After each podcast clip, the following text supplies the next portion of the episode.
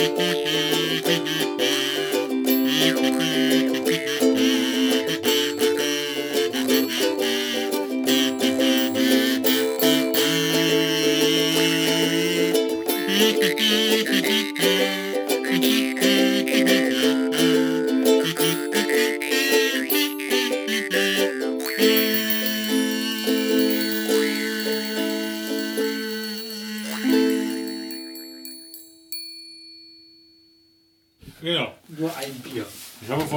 zu sein.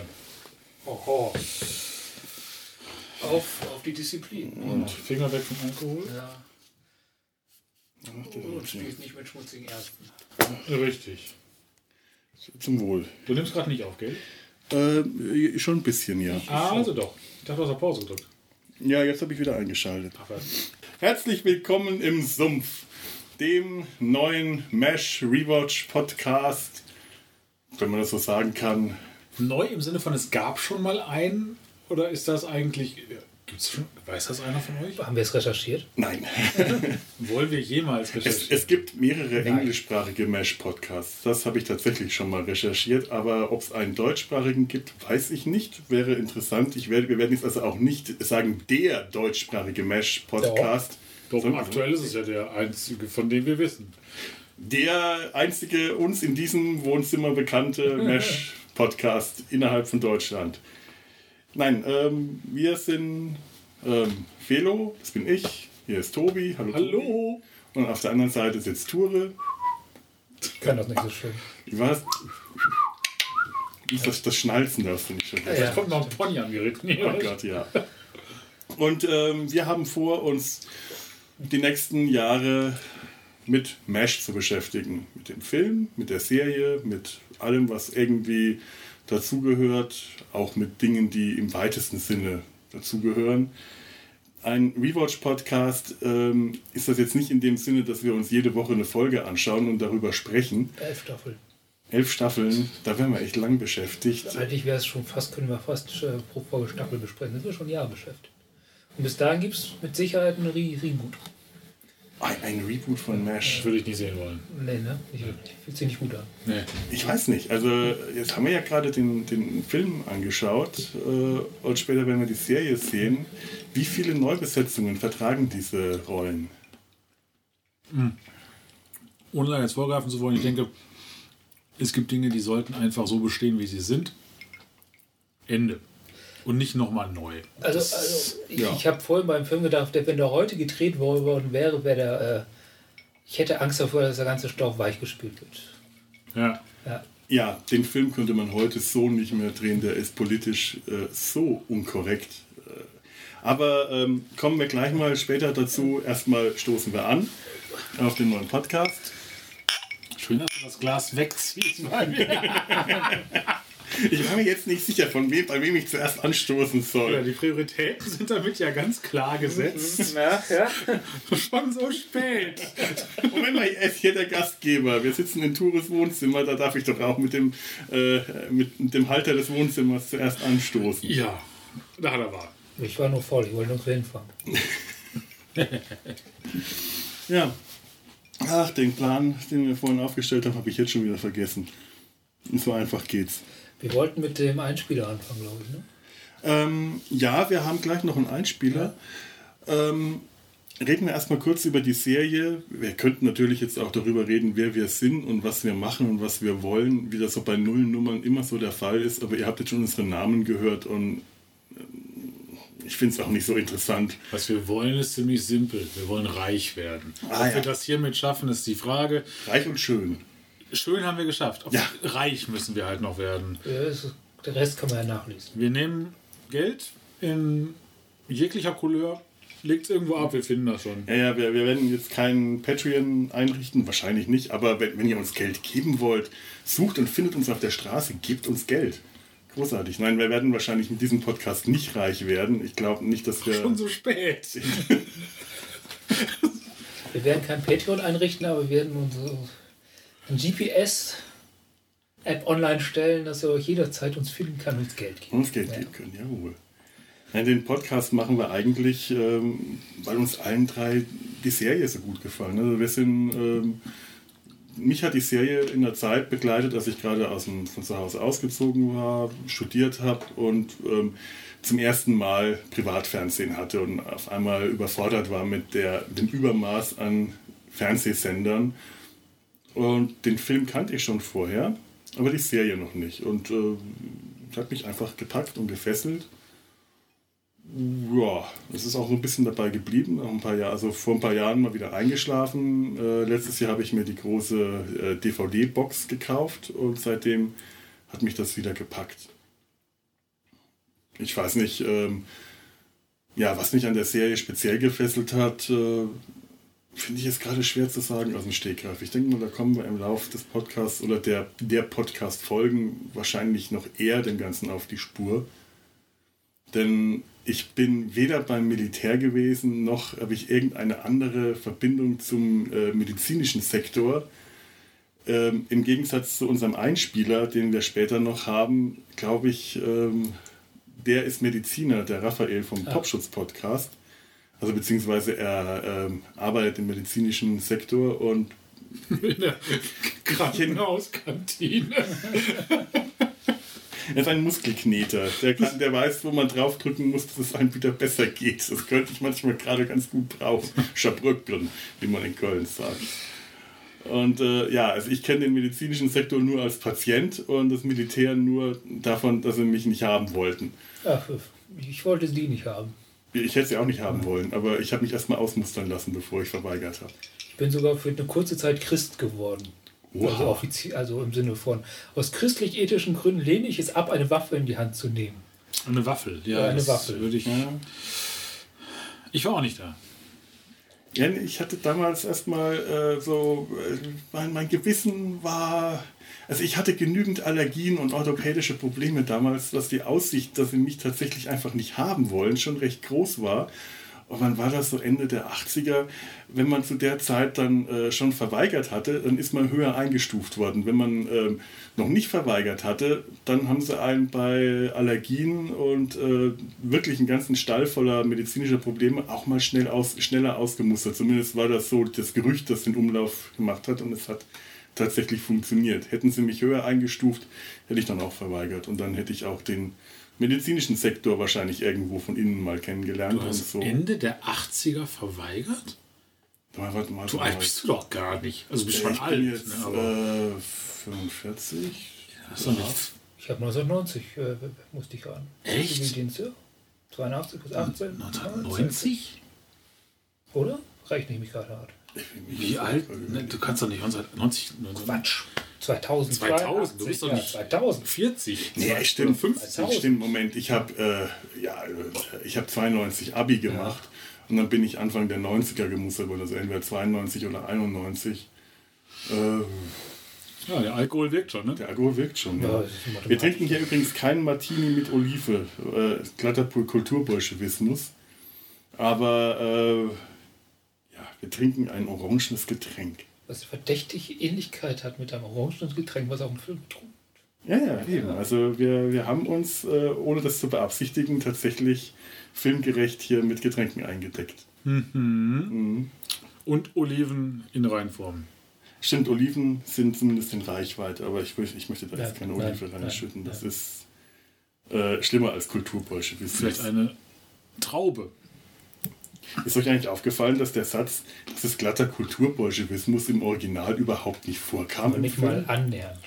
Der hat Wirklich? was- Der, der hat was Langweiliges Der hat was gesagt. Langweiliges gesagt. Der hat irgendwie, äh, ein Mann kann seinen Martini ohne Olive überhaupt nicht schätzen.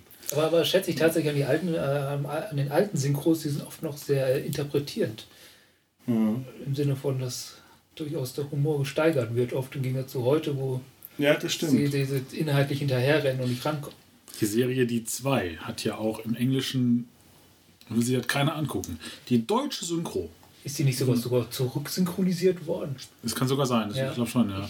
Ja, Im, im, Im Englischen da, oder im Deutschen ist ja viel mehr Witz drin. Mhm. Das haben sie auch bei den Bud Spencer und Terence Hill Filmen tatsächlich ganz ähnlich gemacht. Ja. Ähm, da hat ähm, Raphael vom Popschutz-Podcast neulich eine schöne Folge drüber gemacht. Bud Spencer und Terence Hill konnten beide gut Deutsch und haben sich die deutschen Synchros angeschaut und fanden die ganz toll. Die waren sehr begeistert von dem zusätzlichen Humor, Ja. der in den Filmen auf Deutsch noch reinkam. Und ich hatte jetzt auch schon so den Eindruck, bei dem Film, den wir uns gerade angeschaut haben, hatte ich auch so ein paar Gags anders und äh, pointierter in Erinnerung von der deutschen Synchro, als ich den zuletzt gesehen hatte. Kulturbolschewismus. Nun ja. Ähm, wir reden über Mesh und bevor wir die Serie anfangen, haben wir uns heute den Film angeschaut, auf dem die Serie basiert.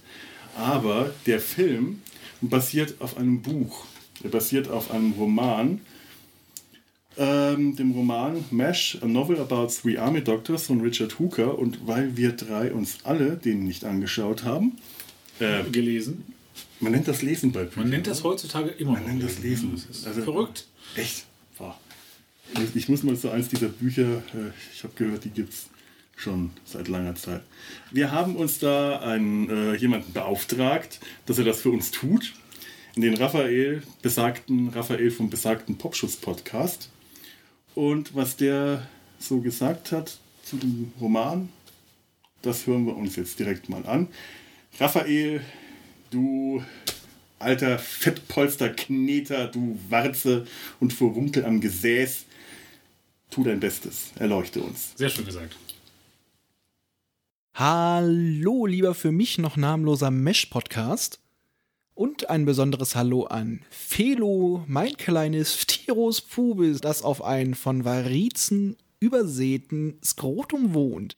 Ihm habt es mich zu verdanken, dass ich jetzt diesen Einspieler mache, weil von euch keiner das Buch gelesen hat. Schande, Schande, Schande. Schande.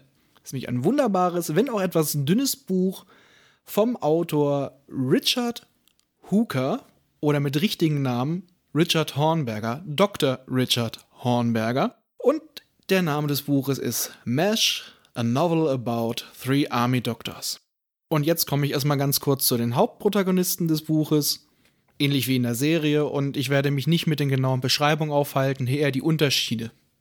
Natürlich genau wie in der Serie Hawkeye Pierce. Benjamin Franklin, um genau zu sein. Und ja, bei ihm gibt es die wenigsten Unterschiede wirklich zur, zur Serie. Eigentlich ein ziemlich ähnlicher Charakter. Kriegsfeind, Pazifist, Frauenheld, grandioser Pokerspieler und hat ein Problem mit Autorität. Ein Charakter, der es leider nicht in die Serie geschafft hat, ist der Duke. Ein klassischer, klischeehafter Südstaatler mit dicken, breiten Akzent und auch mit dem Vorurteilen gegen Schwarze, den man den Leuten da unten gerne mal nachsagte zu der Zeit. Und dadurch hat er auch gewisse Vorteil, Vorurteile gegen den schwarzen Arzt und ehemaligen Footballspieler Spear Chucker Jones, der später noch wichtig wird. Innerhalb des Buches verliert er so ein bisschen die Vorteile immer mehr, also er lernt dazu. Und ja, im Film ist er zwar auch noch mit dabei, aber deutlich gemäßigt, da die ganzen Vorurteile fehlen, dieses ganz affektierte Südstadtlergehabe eigentlich nicht mehr da ist. Eigentlich eine farblose Kopie, finde ich, von Hawkeye genau wie in den, ja, genau wie in der Serie, recht wichtiger Charakter Trapper John MD. Bloß im Gegensatz zur Serie ist er ja Mitglied einer recht gut gestellten und renommierten Bostoner Familie und hat sich auch immer in höheren Kreisen bewegt. Bloß er geht nicht gerne damit hausieren, ist eher so ein bisschen düsterer, bärtiger Charakter, der immer ein paar Oliven hat, falls ihm ein Martini über den Weg kommt wie war es noch so schön? Was ein Martini ohne Olive? Das grenzt doch, grenzt doch an Kulturbolschewismus.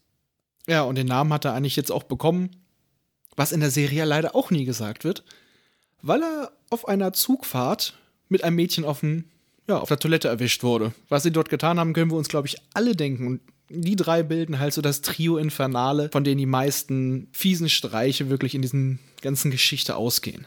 Genau wie im der Serie ist auch Frank Burns ein zentraler Charakter, nur wirkt er im Buch weniger lächerlich. Also da ist er wirklich eher störend, aber nicht so, dass man mitleidig auf ihn hinabblickt, sondern wirklich als Arsch. Er ist überpatriotisch, extrem überpatriotisch, auf eine negative Art und Weise sehr christlich, leider nicht auf die gütige Art und Weise. Er ist ein mieser Arzt und Entweder sind die anderen schuld oder es war Gottes Will, wenn, eine, äh, wenn ein Patient verstirbt.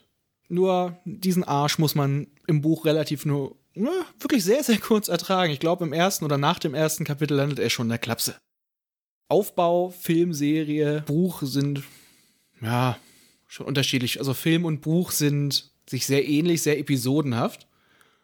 Und ja, ich kann ja hier mal ein paar Beispiele dazu geben. Das Klassische, was auch im Film recht zentral ist, ist der schmerzlose Bohrer. Ein Zahnarzt mit Riesenschwengel und äh, suizidalen Gedanken, weil er denkt, er sei schwul. Warum das jetzt schlimm ist, keine Ahnung, aber daraus erschließt es einfach, weil er keinen mehr hochkriegt. Und genau wie im Film, das haben sie echt gut übernommen. Sie machen erst mit, machen eine Abschiedszeremonie und dann packen sie ihm eine dralle Schwester ins Bett und es geht wieder rund. Auch wunderbar aus dem Buch übernommen wurden halt das Footballspiel am Ende und der Besuch in Dr. Yamamotos Kinderklinik und Freudenhaus. Immer noch einer meiner geheimen Favoriten. Die Houlihan wird im Buch relativ zeitig aus dem Camp geekelt. Ich glaube, im Film bleibt sie bis zum Schluss da und schließt sich den mehr oder weniger an in ihrer Art. Und andere Sachen wie zum Beispiel im Buch das Sammeln für den koreanischen Jungen, den wollen sie da auf ein College in den USA schicken. Das haben sie in der Serie mit, ich glaube, wie hieß er? Hu Yong haben sie das übernommen. Nur leider gab es keinen McIntyre Jesus, der auf Spendenfang gegangen ist. Eigentlich schade, hätte ich gern gesehen. Und die Geschichte geht halt wirklich so ungefähr bis Kriegsende. Es gab auch noch diverse Buchfortsetzungen mit Namen wie Mesh Goes to Maine, Mesh Goes to Schlag mich tot, war auch alles nicht wirklich erfolgreich. Aber jetzt mal wieder zurück zum Autor. Dieser junge Mann wurde nämlich mit 26 direkt nach seinem Medizinstudium eingezogen und obwohl er kaum Erfahrung hatte praktisch, wurde er wie viele andere auch, die direkt nach aus dem Studium kamen, Ärzte wie Schwestern eingezogen und einem Mesh zugeteilt. Bei ihm war es das 80-55. Und ja, nach dem Ende des Krieges ging er wieder nach Maine, wieder eine Parallele zu Hawkeye und öffnete da eine Privatpraxis und um die Zeit rumzukriegen, die er hatte, weil anfangs noch nicht viele Patienten da waren, fing er an, das Buch zu schreiben, um seine Erfahrung zu verarbeiten. Acht Jahre lang.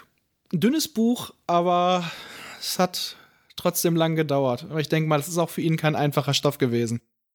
Das Buch wollte auch anfangs erst nicht so richtig an den Mann kommen. Erst der 17. Verlag akzeptierte es. Und er hat auch damals sein Pseudonym Richard Hooker gewählt.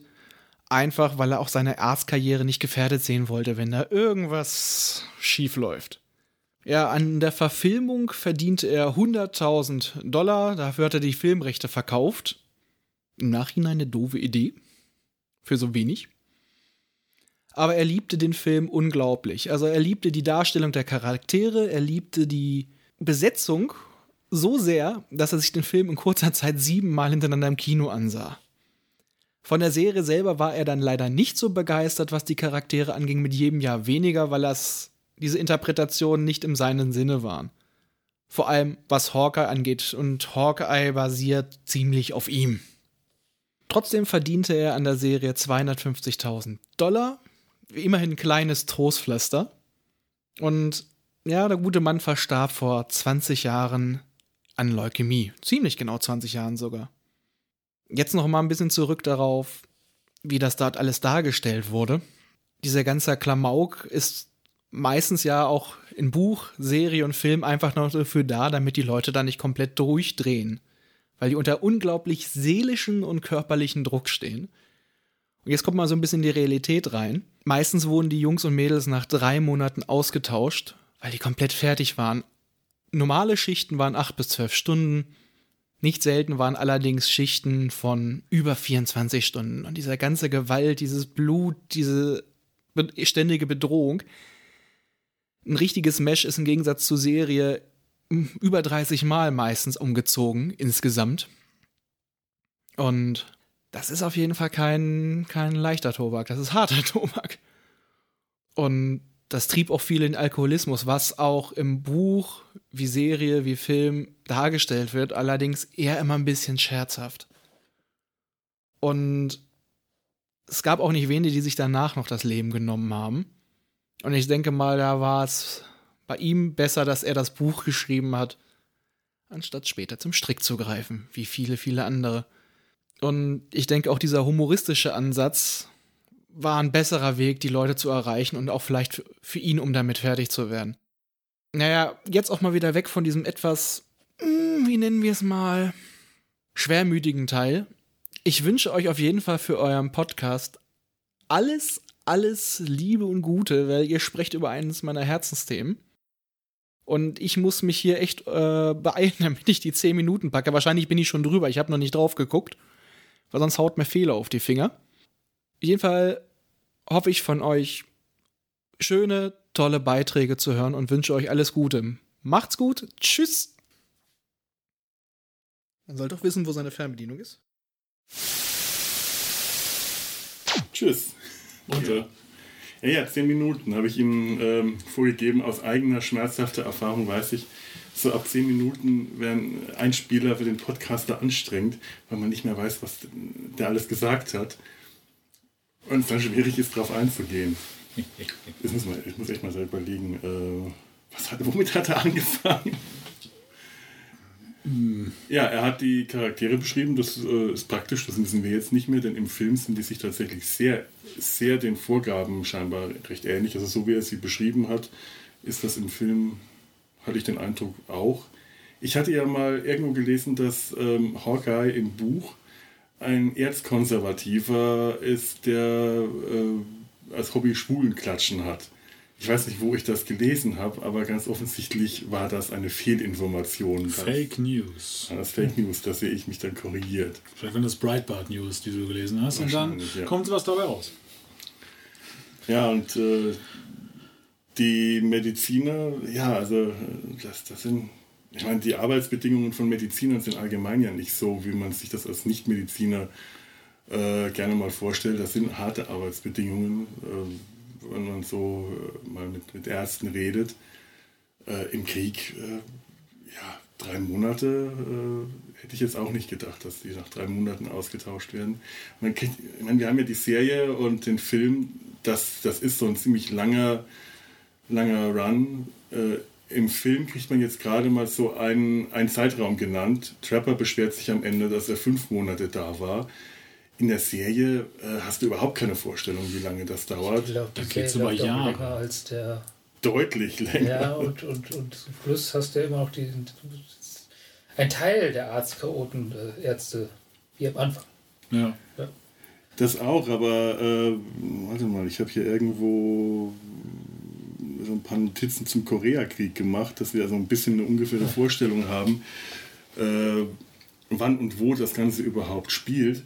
Das waren drei Jahre der Koreakrieg.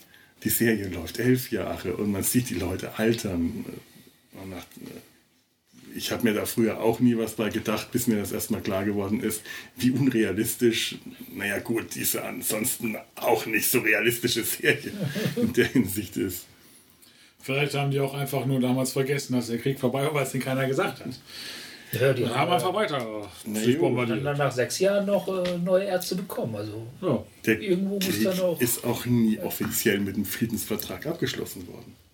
Vielleicht sitzen heute immer noch ich, ich, äh, da, Leute. ich, äh, was, was hat denn Raphael noch so gesagt? Das sind jetzt knapp zehn Minuten gewesen und ich habe schon wieder alles vergessen. Ich bin so ein schlechter Podcaster.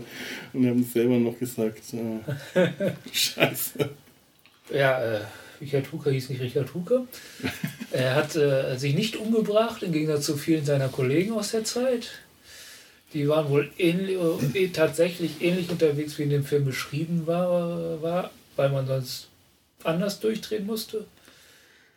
Ich meine, das kann ich mir schon sehr gut vorstellen. Ja. Also, ähm, wenn der Film jetzt gerade halbwegs realistisch war, in der Darstellung von so einem äh, medizinischen Camp, äh, das geht an die Nieren, glaube ich. Ja. Also was wir im Film nicht gesehen haben, was ja in der Serie häufiger vorkam, ist, dass das Camp auch beschossen wurde. Das stimmt. Dass die also unter, mhm. unter Dauerfeuer auch noch operieren mussten und natürlich auch weitere Patienten durch den Beschuss reinbekommen haben. Und da finde ich, hat man in der Serie teilweise, oder ich für mich als jemand, der zum Glück noch nie einen Krieg erlebt hat, hat man in der Serie teilweise die Kriegs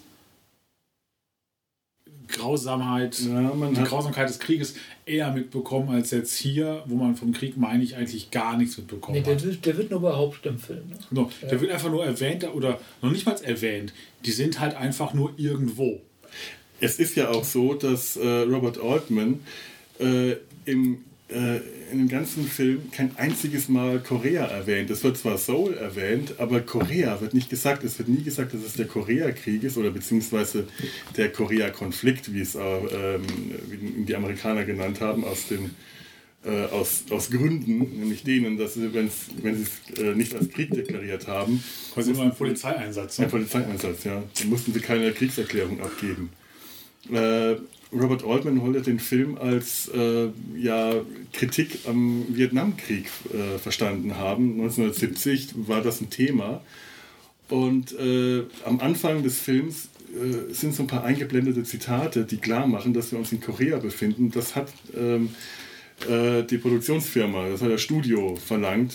Äh, auf Betreiben des Studios wurde das eingespielt, sonst hätte man überhaupt nicht gewusst, in welchem Krieg man sich gerade befindet. Das war eigentlich auch die Absicht gewesen. Warum, warum soll man es auch erkennen? Äh, Standard Filmhügel, Kulisse mit Leuten in grünen, grünen Zelten. Ja, eben. Also äh, man, man kann das auch so nicht einordnen. Diese äh, Hügel, die wir da sehen, das sind die, Moment, ich habe sie hier irgendwo notiert, die Malibu Creek State Park äh, äh, Hügel in Kalifornien. Da wurden unglaublich viele Filme und Serien äh, produziert. Also da wurde auch später die Serie weiter produziert in dem gleichen, aber das, sind, das ist der Drehort für Filme wie Butch Cassidy and the Sundance Kid, Sacramento, Dr. Quinn, Ärztin aus Leidenschaft. Jawohl. Jawohl. Never underestimate Dr. Quinn. Ja, oh Gott, ich kann mich an diese Serie irgendwie nur mit Schrecken erinnern. Ich habe sie nie gesehen. Ich bin verheiratet. Ich, ich, ich habe sie gesehen. Ich weiß nur, dass die mir alle unsympathisch waren. Egal. Planet der Affen wurde da auch gedreht und wir haben neulich noch mal ein Bild, also ich habe ein Bild gefunden und das rumgeschickt und das sind haargenau dieselben Hügel, wo das Dorf der Affen vom Planet der Affen ist. Welcher Planet der Affen ist das eigentlich? Der Tim Burton, also der Nein, nein, nein, oder der, ganz alte? nein, der ganz alte Der mit Charlton alte. Heston. Also, The NRA-Man. Yes. ja, genau, genau der. Äh, der Moses. ist, Moses mit Gottkomplex. Ja, ja, genau Ja. derjenige. Eine gute. Ja, ja, einer von den Guten, einer von den ganz Guten. Ja. Naja, ähm, ich wollte noch was zum Koreakrieg sagen, oder beziehungsweise mal so ein bisschen die Hintergründe. Der ähm, Koreakrieg selber war von 1950 bis 1953, also 20 Jahre bevor der Film gedreht wurde. Ähm, Korea war Ende des 19. Jahrhunderts, das wurde das Kaiserreich Korea, ähm, geriet unter die Vorherrschaft Japan und wurde 1910 auch von Japan annektiert. Im Zweiten Weltkrieg ähm, fiel Korea nach der Kapitulation Japans unter die Oberaufsicht der Siegermächte und wurde in zwei Besatzungszonen aufgeteilt, das was wir heute noch haben, Nordkorea und Südkorea. Ähm, die, ja, also es, es, es erfolgte eine Verhärtung der Teile gegeneinander, also ähm, ausgerichtet an den jeweiligen Ideologien. Also die Ideologie des Westens gegen äh, den Sozialismus. Und am 25. Juni, Juno 1950 haben nordkoreanische Gruppen, Truppen, nicht Gruppen. Ich hasse solche Vorträge. Ich komme mir immer wieder vor wie in der Schule. Ich fange immer an zu leiern. truppenbildende Gruppen. Truppenbildende Gruppen, ja, haben Südkorea angegriffen und daraus ist dann ähm, der Stellvertreterkrieg entstanden. Also Südkorea zusammen mit den UNO-Streitkräften, Nordkorea zusammen mit der Volksrepublik China. Also ein Stellvertreterkrieg, wie er ganz ähnlich auch in, äh, im Vietnamkrieg erfolgt ist. Übrigens, äh, in Korea heißt der äh, Koreakrieg natürlich nicht Koreakrieg, ähnlich wie das beim Vietnamkrieg der Fall ist. In Vietnam ist es der amerikanische Krieg gewesen. Und in Korea heißt der Krieg, warte, ich habe vier, in Nordkorea ist es der Vaterländische Befreiungskrieg. Und in Südkorea wird er einfach 625 genannt, so ähnlich wie 9-11. Und zwar nach dem, äh, ja, nach dem Datum des Kriegsbeginns, 25.06. Tja, Wieder was gelernt. wieder was gelernt. Und in den USA der koreanische Konflikt. Der Korea-Konflikt. Ja, ähm, nach zweijährigen Verhandlungen wurde 1953, am 27. Juli, ein Waffenstillstandsabkommen geschlossen, das eigentlich nur den Status quo wiederhergestellt hat. Ähm, 940.000 Soldaten waren tot und etwa 3 Millionen Zivilisten waren auch tot. Bis heute kein Friedensvertrag abgeschlossen worden. Bis heute belauern sie sich auch. Ja.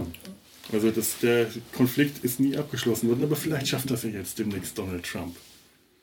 Wenn er sich, äh, Der alte Friedenstreiber.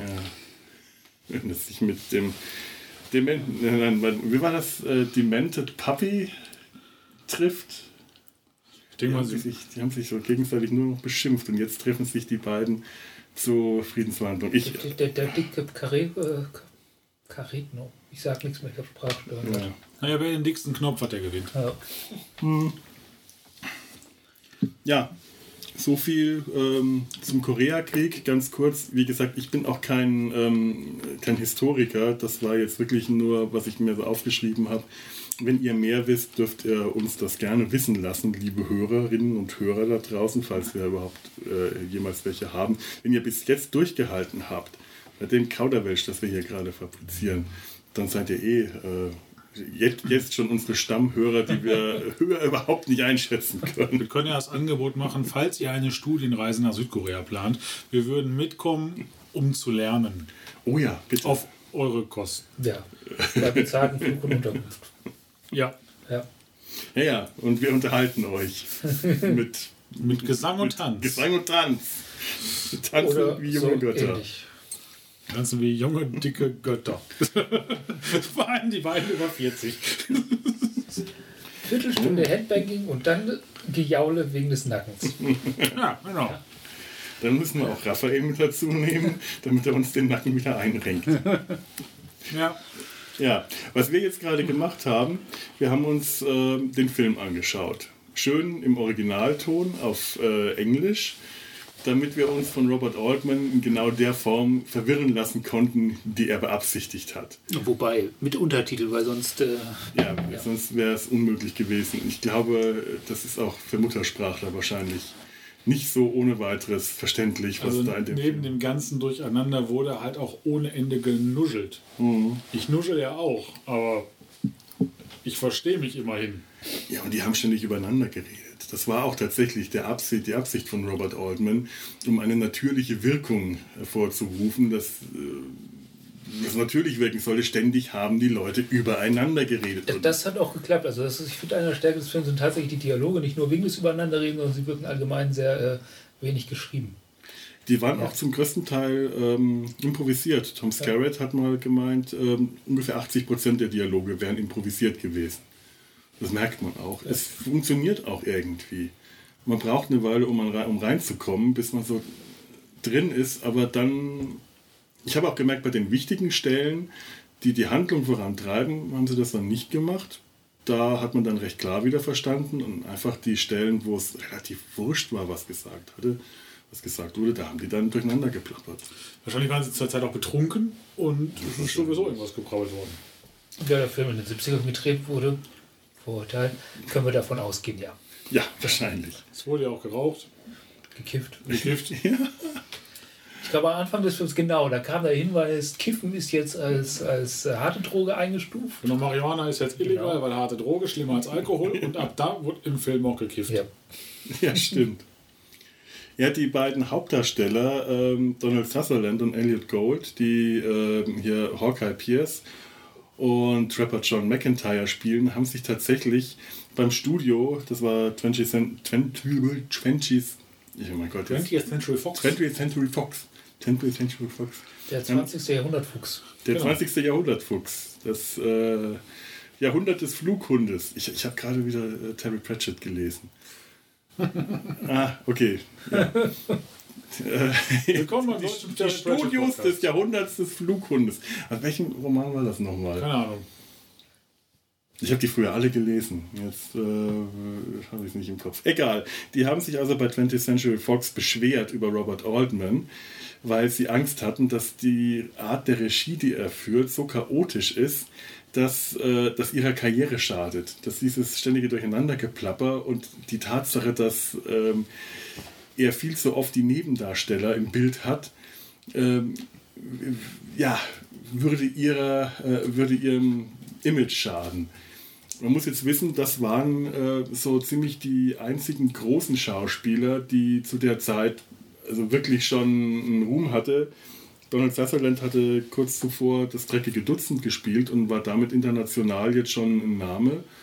Und Elliot Gold hatte eine Oscar-Nominierung im Jahr zuvor bekommen. Und äh, alle anderen waren ziemlich unbekannte Schauspieler oder auch Schauspieler, die überhaupt zum allerersten Mal eine Filmrolle hatten. Man hat es am Anfang vielleicht gesehen, als die äh, Pre-Credits liefen, war bei der Hälfte der Namen Introducing gestanden, mhm, weil das vollkommene richtig. Neulinge waren.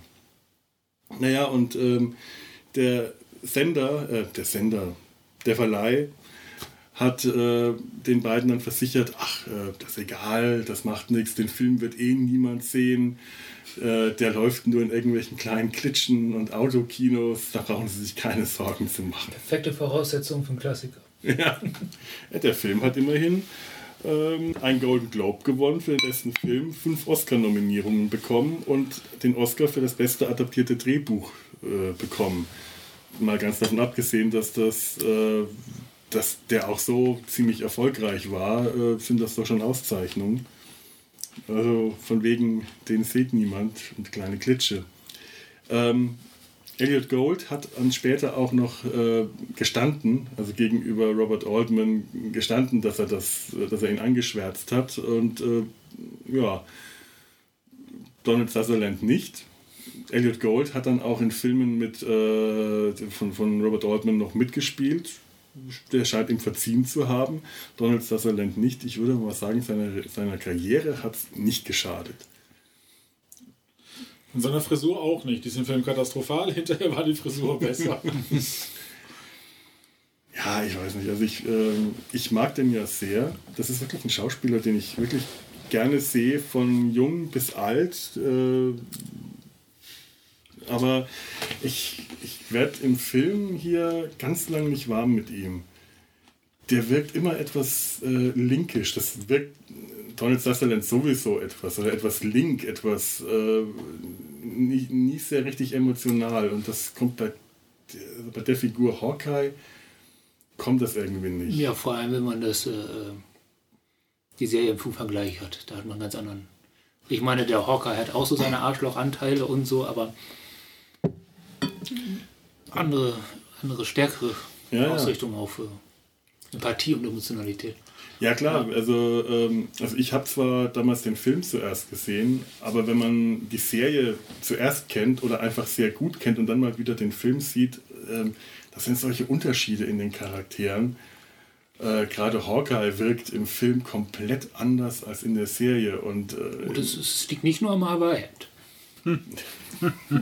Auch an dem Hut. Auch an dem Hut. Mit der Brille. Stimmt, der hat gar keine Brille mehr. Mhm. Ist das Brillen diskriminierend? Das ist Brillenshaming. Ja. Mhm. Ja, doch. Nee, insgesamt, also äh, es ist eh, es fällt mir jetzt kein Charakter ein, mit dem es leicht fällt, überhaupt Sympathie zu entwickeln. In dem Film. Also am Schluss ging es. Ich hatte ja. tatsächlich so am Schluss, spätestens bei äh, dem großen Footballspiel am Ende, ähm, auch wirklich das Gefühl, ich mochte dann alle Charaktere. Ich bin auch mitgegangen und mitgefiebert. Sie waren mir auch alle dann irgendwie ans Herz gewachsen.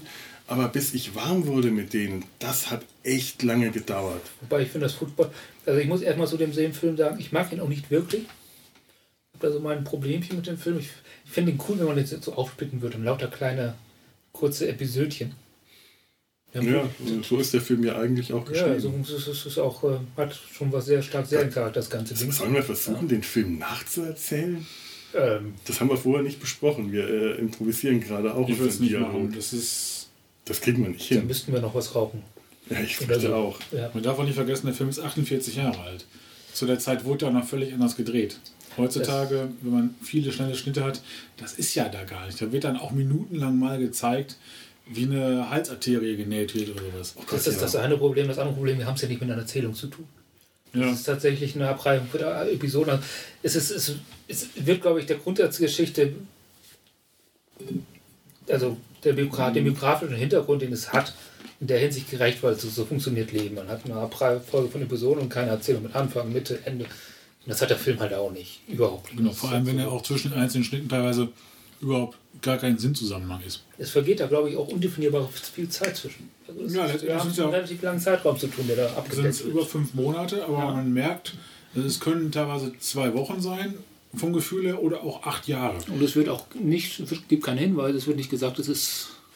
Ja, du kriegst ein paar Hinweise ähm, auf die Jahreszeiten. Okay. Ähm, nicht ganz so stark wie später in der Serie hat man das häufiger, dass es manchmal richtig kalt ist, dass man merkt, es ist Winter, äh, aber auch hier hat man kaltes Wetter. Sie laufen in Parkas rum und wickeln sich in ihre Schlafsäcke ein. Es gibt diese eine schöne Stelle, nachdem äh, Trapper John ähm, Major Burns zusammenschlägt und dann äh, Hausarrest in seinem Zelt bekommt, dann liegt er auf seiner Liege und du siehst nur äh, Nase und Bart aus dem Schlafsack rauslugen. Und das ist herrlich schön. Und später ist es Sommer und die laufen in kurzen Hosen rum, spielen Golf oder sonnen sich. Wobei, das habe ich jetzt gar nicht auf das Wetter bezogen, sondern das halt einfach nur da drin schmollt.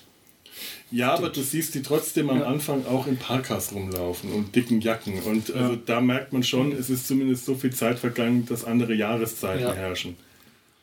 Ähm, aber sonst ist es schwer hier zu sagen, welche Zeit ist vergangen. Wirklich außer dem Hinweis, dass sich ganz am Ende des Films, wenn Hawkeye und Duke wieder abreisen können, äh, Trapper John beschwert, äh, fünf Monate hier, ne, weißt du nicht, wie viel Zeit vergangen ist.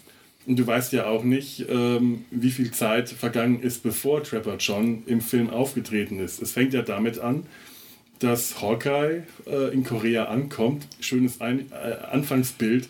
Er kommt aus der Offizierslatrine. Man sieht ihn so an so einer Baracke entlang auf die Kamera zumarschieren mit seinem Gepäck.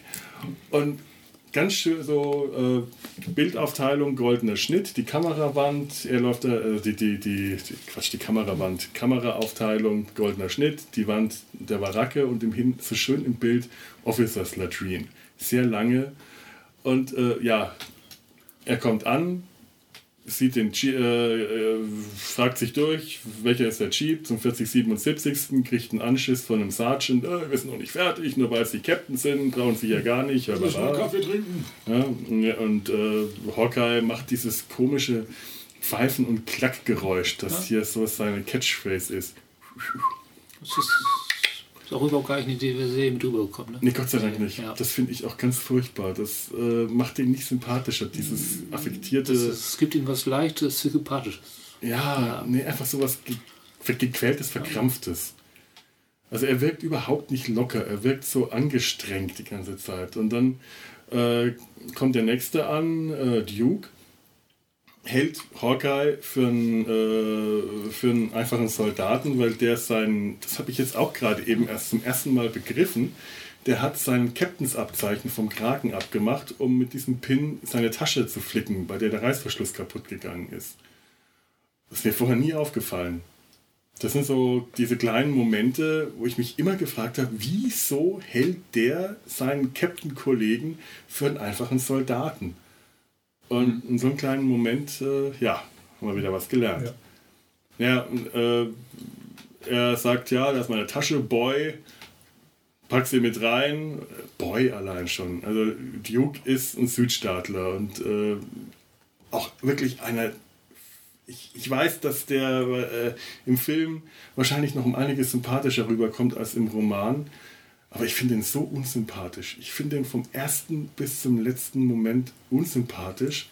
Wirklich der einzig sympathische Moment ist, wenn er sich ganz am Schluss von Spearchucker Jones, dem schwarzen Arzt, verabschiedet und er sich dann wirklich freundlich per Handschlag und wir sehen uns und so äh, verabschiedet und du merkst, er hat da seine tatsächlich seine rassistischen Vorurteile überwunden, weil er äh, als er von Spearchucker Jones hört, den sie für ein Footballspiel ähm, ja, im, im, äh, anheuern als, als Arzt, was übrigens ein Anachronismus ist. Äh, in den 50er Jahren gab es keine schwarzen äh, Armeeärzte. Spearchucker äh, war ja auch in der Serie noch, in der ersten Staffel, eine Zeit lang dabei. Und dann haben, Ja, so als Hintergrund. Staffage. ja, der hatte keine, keine große Rolle, war aber in den ersten Folgen tatsächlich noch mit im Zelt. Und die waren so ein Dreiergespann. weil sie ja auf Duke verzichtet hatten. Und dann ähm, haben die Autoren gemerkt, dass es keine schwarzen Armeeärzte gab in der Zeit. Und dann wurde der sang- und klanglos rausgeschrieben. Und äh, ja, hier im Film ist der drin. Man merkt also, äh, dass ähm, äh, Richard Hooker, Richard? Robert? Richard. Nehmen wir den Klaus. Nennen wir ihn Klaus. Richard. Richard Klaus. Richard Hooker äh, sieben Jahre dran geschrieben hat, das merkt man, da scheint einiges mit der Erinnerung. Äh, oder er hat nicht richtig recherchiert oder ich weiß nicht. Und äh, Duke reagiert dann, äh, äh, ja, der Negro-Doktor, ja, wo soll denn der dann wohnen? Wollt ihr den wirklich hier haben? Der soll dann hier bei uns im Zelt äh, übernachten und du denkst dir, oh nee, also ihr habt nicht jetzt gerade wirklich Negro-Doktor gesagt. Das äh, ist schon ziemlich, das, das geht auch für die 70er Jahre schon hart an die Grenze. Ja, aber es, ist, es ist auch, wird entsprechend reagiert. Also das wird, Ja. ja, wird, direkt sanktioniert von den. Ja, die anderen beiden, ähm, Trapper und Hawkeye, reagieren auch direkt darauf. Also nicht wirklich, äh, ja, es ist so, äh, jetzt hör mal, sondern so etwas auf die coole, gelassene Art, äh, geben sie ihm zu verstehen, entspann dich mal. Ja, er wird quasi einfach ignoriert mit seiner Meinung. Ne? Und einfach, wir machen dann mal weiter und lassen dich mit deinem Blödschnack da stehen.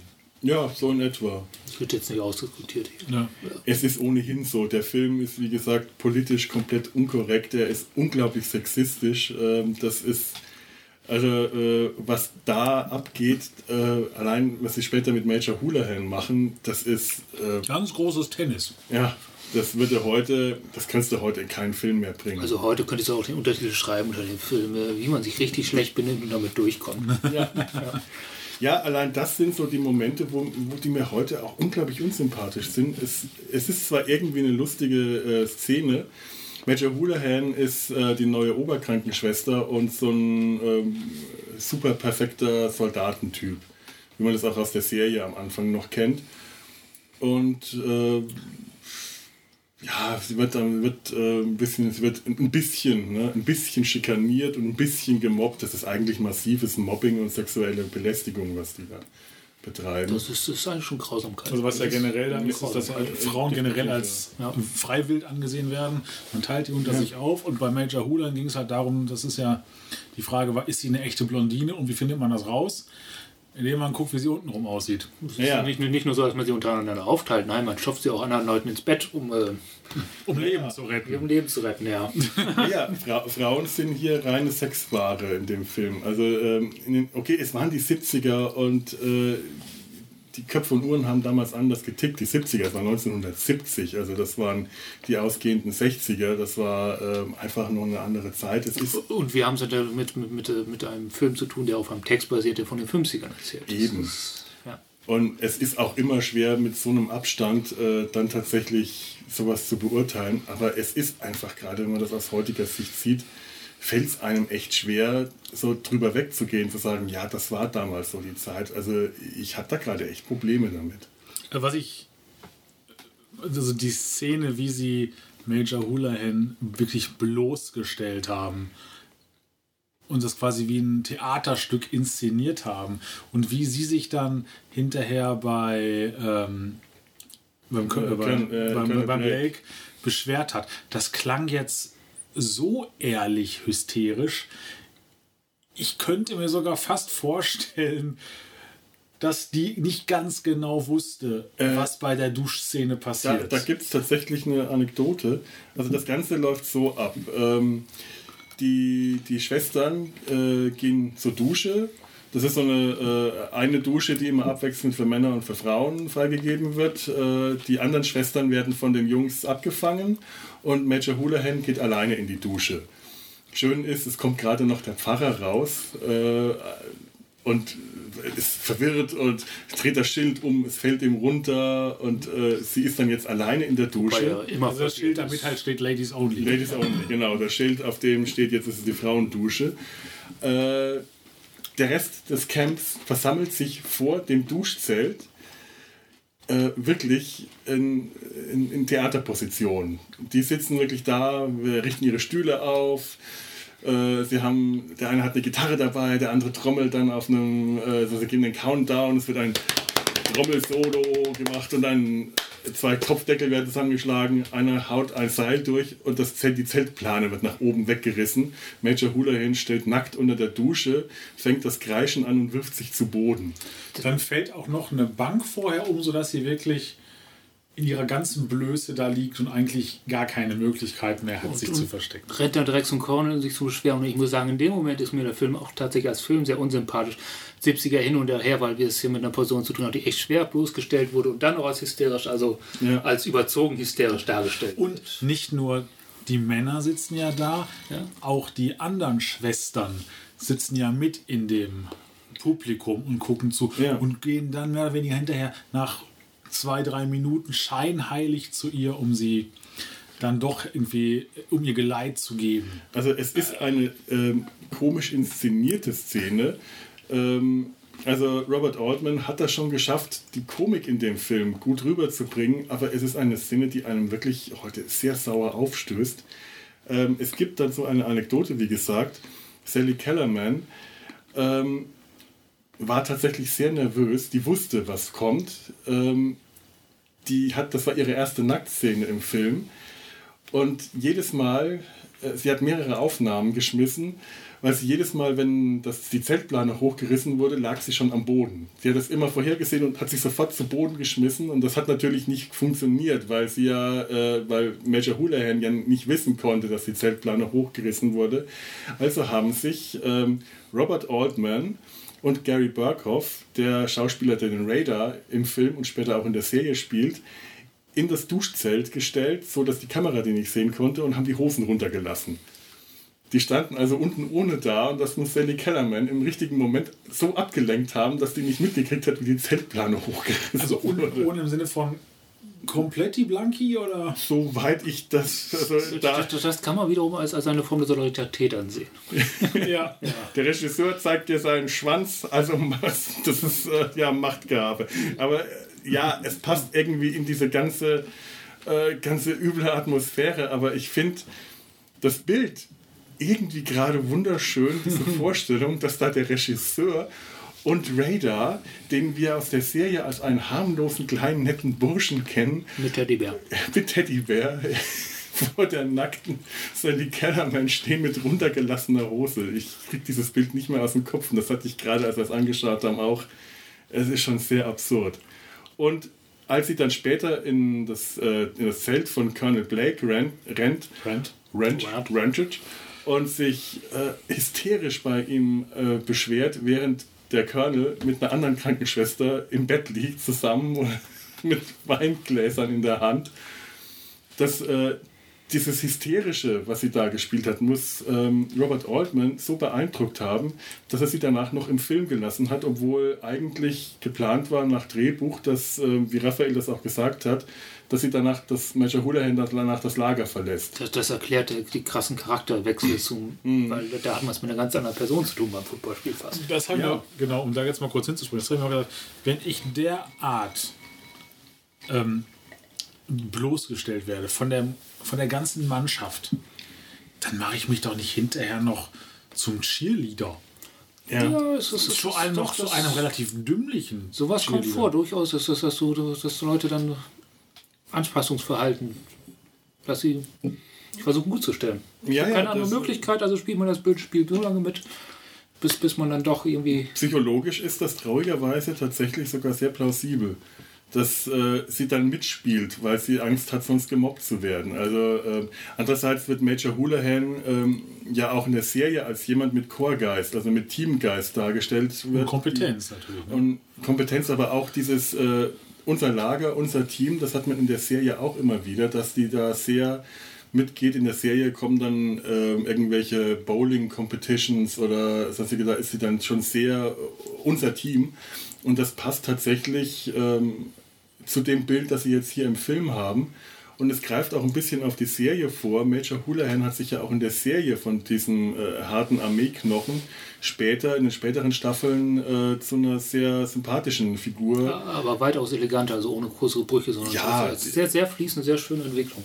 Ja, in der Serie glaube ich auch nicht, dass, äh, dass das so so, so abrupt durch, durch so eine kurze Entscheidung geplant war. Entweder haben sie es tatsächlich auf lange Sicht geplant oder es ist einfach Schritt für Schritt Ich entstanden. glaube, die haben dieser Serie nichts auf lange Sicht geplant. Nee, wahrscheinlich nicht. Das Serie was waren sie immer der. Überzeugung, nach der nächsten Staffel ist Schluss. Aber, aber trotzdem, trotzdem, also das ist einer der Stärken der Serie, dass sie tatsächlich vor allem in späteren Staffeln eine sehr schöne Charakterentwicklung hat. Das, ist, das, ist, das ist vor allem der Zeit selten. Ja, stimmt, das waren die 80er. Also da waren äh, Serien zum Teil noch sehr viel platter. Die späte, ja stimmt, die sp- späte war 72 ging die Serie los, dann lief die bis 83. 83 oder 84. Ja, ja. Ja. Ja, späte 70er, Anfang der 80er. Ich habe echt ein Problem mit Jahrzehnten. Das waren die 80er, das waren die 90er. Nein, das war. ja, es, es wird auch alles irgendwann zu grauen Masse. Ja, ja, Zu einer grauen Masse bestehend aus schlechten Frisuren. die Vergangenheit. Diese Vergangenheit. Nennen wir sie einfach Klaus. Diese Vergangenheit, TM. Nennen wir sie Klaus. Nein, es gibt schon zu viele Dinge, die Klaus heißen. Man muss differenzieren. Was? Dieter. Wer heißt denn alles Klaus? Klaus Also, außer den Klausen. Mein Abschluss nenne ich inzwischen Klaus. Was? Ja, er ist nicht staatlich anerkannt, also ist der Name scheißegal, das nenne ich ihn Klaus. Ja, okay. Ja, zum Beispiel. Ich, ich habe ich hab damals, was ich bis heute bereue, als ich mein Diplom gemacht habe, aus Versehen ein, äh, ein falsches Diplomzeugnis ausgestellt bekommen zum Diplomingenieur. Ach, Du bist Ingenieur. Glückwunsch. Idiot, habe das zurückgegeben und vergessen, das vorher mal auf den Kopierer zu legen. Ich, Gab es denn damals schon Kopierer in den frühen 60ern? Nein, wir hatten Risographen. Nein, Matrizen. Ich habe das nicht auf die Matrize gelegt. Dippel Ink und Art. Ja, ich war, ich, ich war für einen kurzen Zeitraum von einem Tag war ich ein Dippel Ink. So schade. Ehrlich gesagt, das ist so viel Software, wie wir heute und, und auch äh, Zahleneingaben, wie man heute machen kann, wäre das gar nicht so falsch.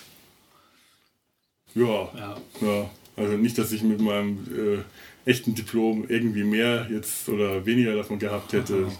Aber lustig, wäre lustig, ja. Ja, ich Ink. Ich hätte es einfach behalten können. Es hätte niemanden interessiert. Ich hätte einfach dieses schöne Diplom als Diplomingenieur behalten können. Ich meine, ich hätte mich bestimmt nicht für irgendeinen Ingenieursjob äh, irgendwo beworben, weil die dann recht schnell gemerkt hätten, was ich so kann. Aber Kannst du es ja als eh. Trickfilmer Diplomingenieur zu sein, das wäre doch eigentlich geil. Ja. Wer möchte mich als Zeichner werden? Was sind Sie denn? Ich bin Diplom-Ingenieur für Atomphysik. Ich habe hier eine technisch gezeichnete Maus. und einen Elefanten. Ah, Mann. Ja, ja, genau. Für die, die es nicht wissen, ich habe gerade gesagt, ich bin Trickfilmer. Ich äh, bin verantwortlich, dass äh, in den letzten Jahren beim, bei der Sendung mit der Maus, die Maus und der Elefant. Ach, da wollte ich dich jetzt gar nicht hintreiben. Ja, aber jetzt, wo ich es selber gesagt habe, muss ich äh, das auch, dass die klackern, stampfen, tröten, klicken und schnuppern. Ich mache auch noch viele andere Sachen, aber ich mache auch die Maus. Da, erste Podcast-Folge und ich, ich sag das schon, ich, ich ärgere mich immer wieder, wenn ich selber sage, ich mache Trickfilme. Alle, oh, das ist aber spannend. Und ich Nein, das ist ein ganz normaler Beruf. Und ich denke mir dann immer, äh, ich muss manchmal Ärzten zuhören, was die so äh, krasses erzählen, um mir dann wirklich einzugestehen, okay, ich habe wirklich einen normalen Beruf. Ja, Mediziner haben krasse Berufe. das Oh ja. sagen wahrscheinlich Mediziner von dir auch. Nee, Nee, nee, nee. nee. Nicht die paar Mediziner, die ich kennengelernt habe. Klaus Philipp wird das nicht sagen. Klaus. Klaus, siehst du? Aber der, der besteht aus Philipp dazu. Aber diese Kläuse dieser Welt, Ja, die sind die- Legion. Ja, Ach Gott, jetzt sind wir bei der bei Sendung mit der Maus. Beim Klaus von der Sendung mit der Maus. Sendung mit dem Klaus. Ja.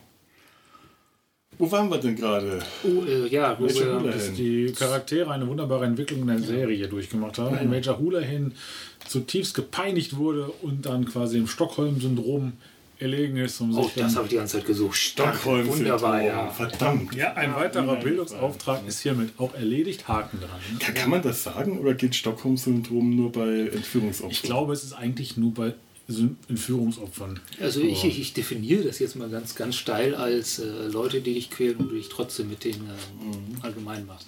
Ich glaube, das wird auch äh, oft so verwendet. Zumindest so umgangssprachlich. Ja, Wir als Laien dürfen das. Die Cheerleader. Ich, ich mochte aber auch tatsächlich die Major Houlihan, äh, als sie da als Cheerleader. Äh, unglaublich dämlich benommen hat und Spaß hatte. Also das war so eine, äh, da hat mir die Figur auch tatsächlich sehr gut gefallen.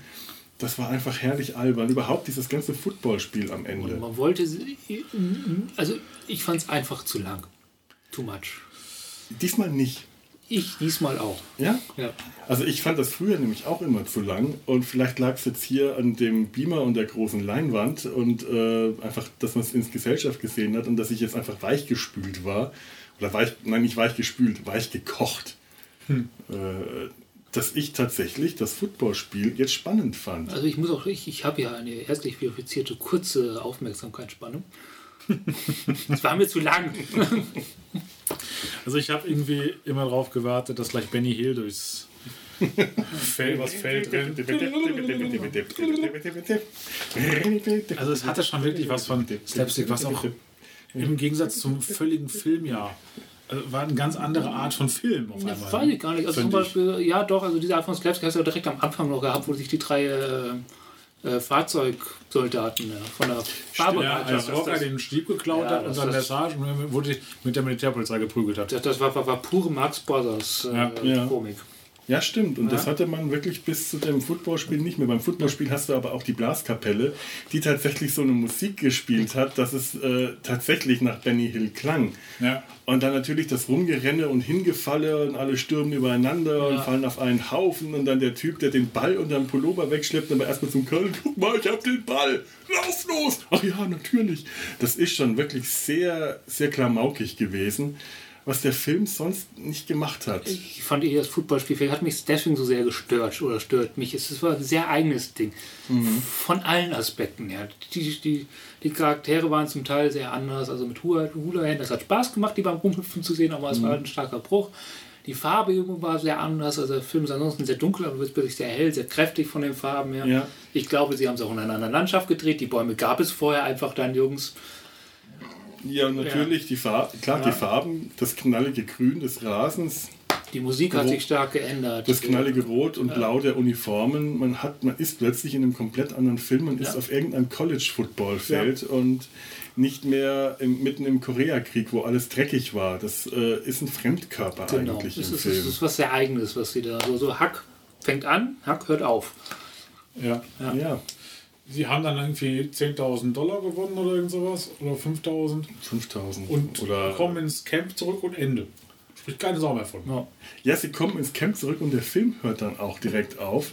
Direkt danach ähm, äh, sieht man dann noch äh, eine Pokerrunde, bei der dann auch Major Houlihan mit am Tisch sitzt. Also das fand ich dann tatsächlich. Auf dem Schoß von jemandem. Auf dem Schoß. Und Ja. das fand ich dann tatsächlich ein, äh, äh, so ein, ein falsches Bild von ihr, weil dass sie äh, in der Begeisterung den, den, den Cheerleader macht, das äh, passt zu dieser, äh, dieser, di- diesem Typ, ja, ähm, ein guter Sports, äh, Sports, wie nennt man, good Sport, wie nennt man das auf Deutsch? Gut Sportsman, äh, guter Sportskamerad. Sport, Sport, Sportsgeist und Ja. so, aber dass sie dann mit den Typen äh, Poker spielt, also etwa so ein, Verhal äh, so ein Verhalten und dann auch so in, in Sweatshirt und Baseballkappe, also so ein Verhalten, das sie vorher ja angeprangert hat, dieses schlampige Verhalten von den anderen, das hat dann plötzlich nicht mehr gepasst. Sie ist ja auch vorher noch mit Duke im Bett gelandet. Ja, wollte auch, ne? Ja, Von daher. das, das das stimmt.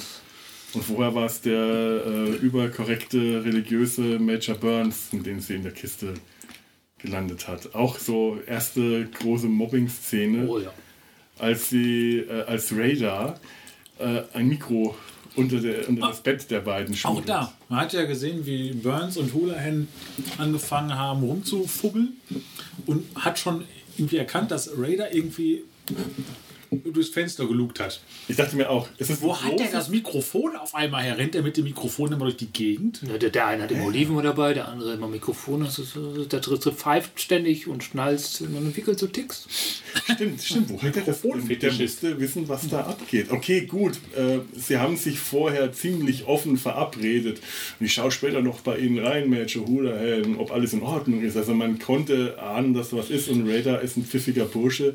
Der hat sich wahrscheinlich tatsächlich was dabei gedacht. Aber trotzdem seltsam. Was mir eher aufgefallen ist, der hat nicht irgendwie an der Z-Plane geguckt, äh, sondern der hat auf ein großes offenes Fenster geschaut. Also wenn die das geheim halten wollten, dann hat mich schon gewundert, warum die das Fenster nicht irgendwie abhängen. Mal abgesehen davon, also so, so zumindest der Sumpf ist so durchsichtig, dass das, ein Fenster oder kein Fenster kein großer Unterschied. Ja, der Sumpf ist durchsichtig, aber das Zelt von Major Houlihan hat die Planen runter. Okay. Also du kannst überall die Planen runter Ah ja, ich erinnere mich, ja, das ist das aus der Serie. For the Ladies, da ist ja dann noch ein bisschen hier. Ja. In der Der Serie sowieso, aber auch hier hat man es gesehen, als äh, Trapper und Hawkeye aus Tokio zurückkommen und Duke mit äh, Major Houlihan im Zelt überraschen, dann ist das auch der Sumpf und sie fragen sich, wieso macht Duke eigentlich hier die Klappen runter, die, die, die, die Flaps. Da ist der Sumpf dann auch dicht verrammelt und Ich habe da übrigens direkt ein Thema für, uns, für unseren ersten Nebensumpf. ja, Ja, äh, was macht der Umbrella Corporation bei MASH? die Umbrella Corporation. Ja, Die, die, die haben da Schirme, die sehen original aus wie die, Schirme auch noch, wie, die, wie das Umbrella Corporation Logo. Ja, stimmt. Das ist diese schöne Golfszene. Also sie Ja, spielen genau. da Golf äh, äh, auf ihrem Abschlaghügel, also auf dem ähm, Hubschrauberlandeplatz. Genau. Und Hawkeye hat diesen tollen rot-weißen Regenschirm. Äh, Das ist wirklich, ja, Ja, ne? mhm, ja, das ist das, das Logo. Und dann, als sie dann später aus Tokio zurückkommen, haben sie diese tollen Golfklamotten an, diese knallbunten, roten, gelben, Seide. Aus Seide. aus Seide. Also die Hosen sind auf jeden Fall auf Seide. Ich Und hätte- später, Ich hätte Tweet gesagt. Ja, nee, das hat glänzte so, das, das sah seidig aus. Aber auch die tollen Schuhe. Ja. Mit denen sie im OP stehen. Dann im OP, dann wäre auch, hey, äh, okay, gut, ihr seid wirklich Ärzte, äh, vor, also ihr wisst, was euch wichtig ist. Ihr nehmt euch nicht mal die Zeit, euch umzuziehen äh, mit den teuren Klamotten direkt ins OP-Zelt. Und äh, im Unterschied zur Serie sieht man im Film Blut. Ja. Man sieht äh, wirklich Reichlich. reichlich Blut. Also das ist mir auch äh, immer wieder aufgefallen in der Serie später. Siehst du so gut wie nie Blut. Da muss ich aber die Serie nochmal leben, man sieht es nicht, aber das Gefühl von Schlachtplatte hast du trotzdem. Ja.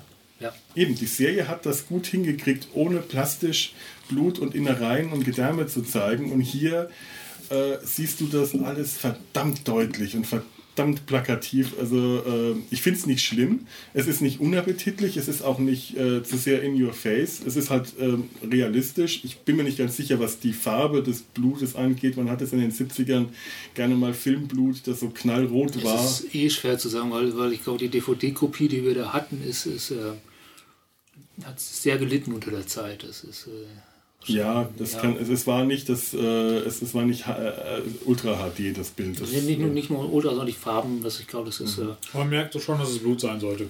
das Ja. ist dieses, dieser Film, der, hat, äh, der kann gut mal ein Remaster brauchen. Ja. Mal, Ja, Remake. ja, Remaster. nee, nee, Nee, kein also, Remake. So, komm, Okay, so schön, schön, schön um das Originalmaterial richtig schön Okay, sorgfältig gut, gut. digitalisieren und so. Das ist Ich sehe, ihr wollt kein Remake. Nein, wir wollen kein Remake. Also ich will kein Remake. Ne? Also, wenn es gut ist, freue ich mich, aber ich, ich, ich habe den Verdacht, dass es schwierig wird, was Gutes am Auto heutzutage noch zu machen. ja, du könntest aus dem Originalstoff eigentlich äh, so ohne weiteres nicht mehr dasselbe machen. Und äh, sie haben ja schon in der Serie, äh, gerade gegen Ende der Serie, sind die von diesen ganzen äh, leichtlebigen äh, Fremdgeh-Geschichten so stark abgewichen. Ähm, Hawkeye hat hier im Film eine Frau. Das hat er in der Serie nicht. Der, geht- also der geht nicht fremd. Der äh, ist zwar ein Schürzenjäger in der Serie, der jedem Rock hinterher steigt, hat aber auch später in der Serie nicht mehr so viel Erfolg wie am Anfang. DJ, der eine Frau hat, der steigt nicht hinterher. BJ ist Ja. treu, Trapper hat eine Frau am Anfang und ähm, ähm, Colonel Blake hat eine Frau. Der Und geht fremd, aber der ist der Arsch. Nein, nicht, Colonel nicht Colonel Blake. Sondern äh, Major Burns, Major eine Burns Frau. Und Colonel Blake hat aber, soweit ich das weiß, auch in der Serie eine Freundin. Ah. Ähnlich wie jetzt hier im Film. Das scheint, also dann seine feste Freundin, macht es jetzt nicht wirklich besser, ist aber zumindest so nicht wild durch die Gegend vögeln und allem hinterhersteigen, äh, äh, was, was, was Brüste hat. Also, ähm, und in der Serie später sind alle Verheirateten dann auch treu. Also da äh, hat sich die Serie dann tatsächlich stark geändert, was auch, soweit ich das beurteilen kann, äh, sehr stark auf äh, Alan Elder zurückgeht. Äh, den, äh, den Hauptdarsteller, der dann äh, Hawkeye Pierce gespielt hat, der stark engagierter Feminist ist. ah, Ja. Man Möchte man jetzt äh, äh, dem äh, Hawkeye hier in dem Film nicht unbedingt zutrauen. Wobei der Hocker ist auch ein anderer. Der, der, das ist, das ist, das, der, der, ich meine, die schlagen da auch über die Stränge in der Serie. Die sind auch, äh, natürlich. dieses Mobbing zumindest in den ersten Staffeln findet auch noch statt. Das lässt, glaube ich, auch nach. Und wie? Ja, ja, äh, ja, ja. das ist immer, äh, die Serie hat immer noch so ein bisschen immer diesen Moment, Ja. dass man immer äh, gerne mal eher den Opfern der Streiche die Sympathie zu, zu äh, Mach mal Licht an. mach, mal, mach mal den Vorhang zu, es ist, so, äh, es ist viel zu hell hier drin. Ja, und hier, ähm, ja, wir hatten das vorhin, wen findet man sympathisch? Äh, also ich brauchte auch sehr lange, äh, ich konnte am Anfang Hawkeye und Duke gar nicht sympathisch finden. Trapper ja eher, einfach weil der so, so, so ein undurchdringlicher Typ war, der einfach mit seinem, äh, mit seinem, seinem, seinem äh, Village People Schnauzbart irgendwie cool wirkte und auch mit seinem ganzen Gehabe, aber dem, dem konntest du auch nicht wirklich viel Charakter. Du konntest allem- sagen, der, der, der, äh, wer nichts macht und nichts sagt, ist auch nicht unsympathisch. ja, so ungefähr. Und du konntest dann äh, die, die Burns und Houlihan unsympathisch finden, weil die einfach als Unsympathen dargestellt wurden. Aber ähm, dann waren sie auch wieder die Opfer. Äh, das war auch äh, so, eine, so eine Sache, da, da, du, du wusstest echt nicht, für wen du da sein solltest. Du mochtest niemanden. Du mochtest dann halt die Leute, die so am Rand waren. Ich, ma- äh, ich mochte jetzt im Film äh, Colonel Blake total gerne. Radar war eine äh, Radar, der in der Serie eine sehr starke Rolle hat. Der war hier sehr blass und äh, der war halt ein- einfach da, hat diese Nummer gebracht, dieses, ähm, was wir auch in der Serie ganz am Anfang noch äh, gebracht haben, dass äh, er und Colonel Blake, also dass die Anweisungen, die Colonel Blake ihm gibt von Radar, immer einen halben Satz vorher schon gesagt werden, dieses Übereinandersprechen, was äh, unglaublich viel Probezeit wahrscheinlich gekostet haben muss, weswegen es in der Serie wohl einfach nicht mehr gemacht haben, weil die ja keine Zeit hatten, äh, für jeden Take einen halben Tag oder einen Tag lang zu proben.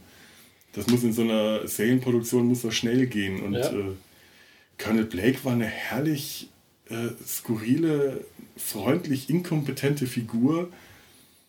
Ähnlich auch wie in der Serie, aber der hatte hier noch so was ganz Eigenes, wie der mit Problemen umgeht. Dass Hawkeye einen Jeep gestohlen hat. Ja, äh, ich habe gehört, Hawkeye hat einen Jeep gestohlen. Äh, äh, Pierce hat einen Jeep gestohlen. Nein, ich, Pierce, Sie haben einen Jeep gestohlen. Nein, ich habe einen nicht gestohlen. Da draußen steht er doch. Ach so, dann ist ja gut. Und dann überklebt die Nummer mal und dann. Genau, äh, So, und überklebt die Nummer von dem Jeep. Und nur so. Der, der Admiral ruft an und beschwert sich, äh, ich kann das nicht glauben, was ich gehört habe. Dann ist doch gut, dann glauben Sie es doch einfach nicht. Und legt auf. ein bisschen ja, harte Fuck-Off-Schaltung. Es ist, es ist eigentlich gar nicht mehr wichtig alles. Ja, Ja. Aber es ist, situationsbedingt halte ich das sogar für gesund. ja, wahrscheinlich. Ja. Der lässt einfach nichts an sich rankommen. Aber ich glaube nicht mal, dass er das absichtlich macht, sondern dass er einfach nicht mitkriegt, Ja. äh, was da um ihn rum passiert, dass er es einfach nicht begreift, dass er es nicht versteht. Es ist schwer zu sagen bei der Figur, weil der wirkt tatsächlich in vielen, in vielen, vielen Stellen intelligenter äh, als der Colonel Blake aus der Serie und an anderen Stellen wirkt er so unglaublich debil, dämlich. Ja, so desinteressiert. Das Desinteressiert, alles genau das ist. Scheiß egal. Der Serien-Colonel Blake, dessen Hauptaufgabe, ich glaube, deswegen verschwindet er auch, weil er irgendwie auch langweilig ist, dadurch ist es ja eigentlich nur verarscht Ja. und an der Nase umgeführt. Das ist, das ist bei dem anders. Dem ist es einfach egal im Film. ja. Ja, aber er ist schon auch so ein bisschen der Trottel vom Dienst. Wenn er dann später mit dem Admiral, äh, nicht Admiral, General, Admiral ist Navy, Ja, die, die, dem die, General, äh, zu tun hat äh, und ihm dann irgendwelche Vorträge, ja, ich habe diese Uniform schon getragen vor Pearl Harbor und dann versucht den gleichen, die gleiche Ansprache nochmal im Umkleideraum beim Footballspiel vor seinen Leuten zu bringen, einfach weil er das jetzt mal gelernt hat und er muss das wiederbringen. Henry, hast du schon die Wetten platziert? Ach ja, die Wetten, Moment, und dann tuttelt er rum. Also da hat er so eine, schon, schon so eine Woody Allen äh, Ja. Komik an den Tag gelegt, was natürlich dann auch so mit der Brille noch mehr unterstreicht wird. Der wirkt auch einfach äh, allein durch diese, diese Brille mit dem dicken Brillenrand wirkt er so dümmlich und guckt so dumm aus der Wäsche, was der äh, spätere Colonel Blake in der Serie ähm, mehr durch Körpersprache und Mimik und äh, durch die Dialoge geschafft hat. Und stottern. Äh, äh, äh, äh, Ja, ja, stottern, Ja, stimmt. das ist, das ist, äh, einige Gedanken nicht mehr verfolgen können. ja. Aber der Colonel Black in der Serie äh, ist einem auch sehr viel mehr ans Herz gewachsen. Und äh, das hätte man sich jetzt bei dem hier nicht wirklich vorstellen Ja, können. ich war ganz froh, als er weg war. Ja, nee, ich mochte den Colonel gerne. Potter, Con, wie hieß er da? Der Nachfolger? Colonel Potter, ja. ja. Mochte Potter. ich, mochte ich lieber. War mir so, ein, weiß ich nicht, Großpapa mit schwerer Lass Waffe. mal aufhören, da an deinem Knie rumzufummeln, das hören wir alles. Dieses, Jetzt nochmal das Prinzip. Und, Entschuldigung. so, jetzt kratzen wir uns alle mal ans Knie. Jetzt habe ich keine Lust mehr, jetzt macht das jeder. Ja, Das ist etabliert. Tut mir leid. Alles gut. jawohl. Ja. Äh, ja, Störgeräusche. Ich, jetzt muss ich eine tolle Überleitung von Störgeräuschen zu finden. Der ganze Film ist ein einziges Störgeräusch, habe ich manchmal das Gefühl. Sinnlose Überleitung. Apropos Kameraarbeit. Fand ich toll. Oh, Hilfe.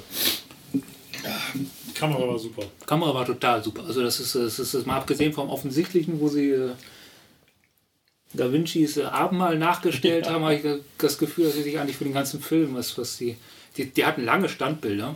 Die waren, hatte ich das Gefühl, sehr sorgfältig äh, aufgebaut. Aber das Setting an sich war, war sehr durchdacht. Ja, das ist nicht nur das Setting, sondern auch, auch, auch die, der Bildaufbau, Der Bildaufbau, wo ja. wer steht, wie, wie Und man hatte auch das Gefühl, oft, dass man halt dabei ist im Ja. Operationssaal. Jetzt nicht, dass die Kamera von oben rechts mal stundenlang drauf gefilmt hat, sondern tatsächlich, als ob man wirklich dabei gewesen Das, wäre. das eine auf der einen Seite, auf der anderen Seite hatte ich halt auch auf der, das Gefühl, in so einer alten Gemäldegalerie gerade unterwegs zu sein. Das war alles sehr. ja. Ja, stimmt. Ja, also das, das, haben, das haben die echt äh, etwas. Und jetzt, jetzt kommt ein allgemeiner Satz, aber der leider oft stimmt. Kriegen die heute das zutage selten hin. Und wenn sie es nicht bekommen, sieht man es nicht, weil sie es direkt wieder wegschneiden. Ja, stimmt. Durch die langen Kameraeinstellungen kann man dann so ein Bild auch wirklich genießen. Allein diese äh, Einstellung mit dem letzten Abendmahl, Ja. das haben die wirklich lange gebracht. Die haben sich wirklich auch so in Szene gesetzt, dass die äh, ganzen Figuren an dem Tisch auch wirklich das letzte Abendmahl perfekt nachgebaut haben mit allen äh, Posen. Äh, das ist überhaupt, das ist so eine der Schlüsselszenen, ähm, wenn der schmerzlose Bohrer der Zahnarzt äh, des Camps oder eben äh, auf Englisch Painless Pole, ähm, also Pol, der Pol, aber auch, weil er, was ich jetzt auch heute zum ersten Mal begriffen habe, ein Pole ist. Der hat einen polnischen Namen. Das ist, kommt am Anfang irgendwie ganz kurz. Äh, Waslowski oder irgendwie so ein, so ein polnischer K- Ja. äh, Klischeename. Ich, jetzt, ich, ich entschuldige mich bei allen Polen äh, gerade dafür, dass ich jetzt irgendeinen blöden polnischen Fantasienamen benutzt habe. Und ähm, der, wie das Raphael äh, vorhin auch schon gesagt hat, in einer Krise steckt, äh, weil er den er hat bei irgendeiner Schwester hat ihn nicht hochgekriegt und glaubt dadurch jetzt schwul zu sein. Habe ich das richtig verstanden, dass er zu Hause auch drei Frauen hat? Ja, er hat drei, Er hat drei Frauen, ja. er hat drei äh, Verlobte zu Hause und äh, jetzt sagt er, ja, also ich komme zurück und bin schwul, also äh, ein, ein, ein Horkreis versucht ihn dann zu trösten, na komm, das ist doch jedem schon mal passiert. Ich habe auch äh, eine Frau zu Hause. Ja, aber wenn du nach Hause gehst, äh, hast du nur eine. Ich habe die dreifache Verantwortung. Wenn ich jetzt schwul zurückkomme, was sollen die? Und vor allem dieses, das ist jedem schon passiert. Nein, mir nicht. Und deswegen will er dann Selbstmord begehen. Weil, äh, ich finde, Selbstmord ist ein probater Weg, äh, um Erektionsprobleme ja, aus dem Weg zu schaffen. und latente Homosexualität zu äh, bekämpfen. Ja. Das ist schon echt absurd. Es würde Menschen, es gibt Menschen, die würden uns recht geben. Ja. Ja. Ich hoffe, dass die unseren Podcast nicht hören. Wollte ich gerade sagen, wollen wir sie jetzt einmal direkt wegikeln, damit wir uns Geht klarstellen, dass wir weg. das. Ja. So, solche Leute will ich hier nicht haben. Ich Nicht in unserem Internet. Nicht in unserem Internet. Dieses Internet ist Stimmt sauber. uns gefälligst woanders zu, wo wir es nicht mitkriegen. Nee, es stimmt uns nicht so. Ich, äh, ach, egal, ihr wisst, was ihr meint, geht einfach weg. Das Großartige an der Szene war auch, dass sie es tatsächlich geschafft haben, von äh, dem Abendmahl in eine Vampirszene überzuwechseln. ohne dass das wirkt, ohne, ohne dass es ja sinnvoll überzuwechseln vom Abendmahl in eine Vampir Ja, die sitzen da an so einem langen Tisch. In der Mitte äh, sitzt Painless, der schmerzlose Bohrer, unter einer Lampe, die ihm dann auch noch so einen Heiligenschein gibt. Alle in weißen, äh, in den weißen äh, äh OP-Dress und äh, dann steht er auf, kriegt noch vom äh, Pfarrer die, so die, die, die letzten Segen erteilt und legt sich vorne vor dem Tisch in einen Sarg. das Blöde ist, er nimmt dann den Kaugummi aus dem Mund, bevor er die schwarze Kapsel schluckt, die sie ihm äh, angemischt haben, von der er glaubt, dass das die äh, Selbstmordpille ist. Die ja auch schon bei Hitler und Eva Braun funktioniert hat. die schwarze Pille. und er klebt diesen Kaugummi auf den Rand von dem Sarg. Der Sarg innen schön rot ausgekleidet äh, und sie trinken auch alles so schöne äh, orangene Flüssigkeit, so ähnlich wie der Aperol Spritz, den wir hier äh, schon ausgetrunken haben. Ich nicht. Und ja, ich schon. Und der fehlt mir. Aber wir stehen jetzt nicht auf und machen einen neuen. Und dann nimmt er den Kaugummi raus und klebt ihn auf den Sarg. Und ich habe die ganze Zeit gewartet, hm? dass er den Kaugummi wieder reinnimmt. Und ich konnte mich überhaupt nicht auf den Rest konzentrieren, weil ich immer auf diesen Kaugummiknöppel auf dem Sackrand geguckt habe. Der war da die ganze Zeit. Das hat mich wahnsinnig gemacht. Er hätte daran ja ersticken und sterben können. Stell dir vor, du willst Selbstmord begehen und erstickst ja. dann an einem Kaugummi. Das wäre ärgerlich. Das wäre, wachst du morgens auf und bist tot. Das wäre das wär ja wirklich. Äh ja, das, das wäre also das wär Vor allem anders als geplant. Eben, dann wäre es, es ja gar kein Selbstmord, sondern ein Unfall. Ja. Mit Todesfall. Das wäre blöd. Ja. Ähm, schön war jetzt auch an äh, der Stelle, ähm, was man, wenn man das auf Deutsch sieht, dann ist es der schmerzlose Bohrer. Und es wird einem nicht klar, wenn sie sich von ihm verabschieden, äh, sie ist, äh, auf Englisch sprechen sie ihn mit Painless an. Das ist halt sein Spitzname. Während dann ähm, zum Verabschiedung äh, neben zwei äh, Kollegen stehen, einer mit Gitarre und der andere singt und der singt den Song Suicide is Painless.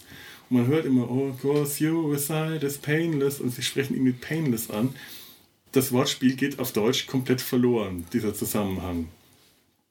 Es ist überhaupt äh, eine schöne Geschichte, die sich hinter diesen äh, Song äh, verbirgt. Jetzt muss ich mal kurz wieder meine Notizen.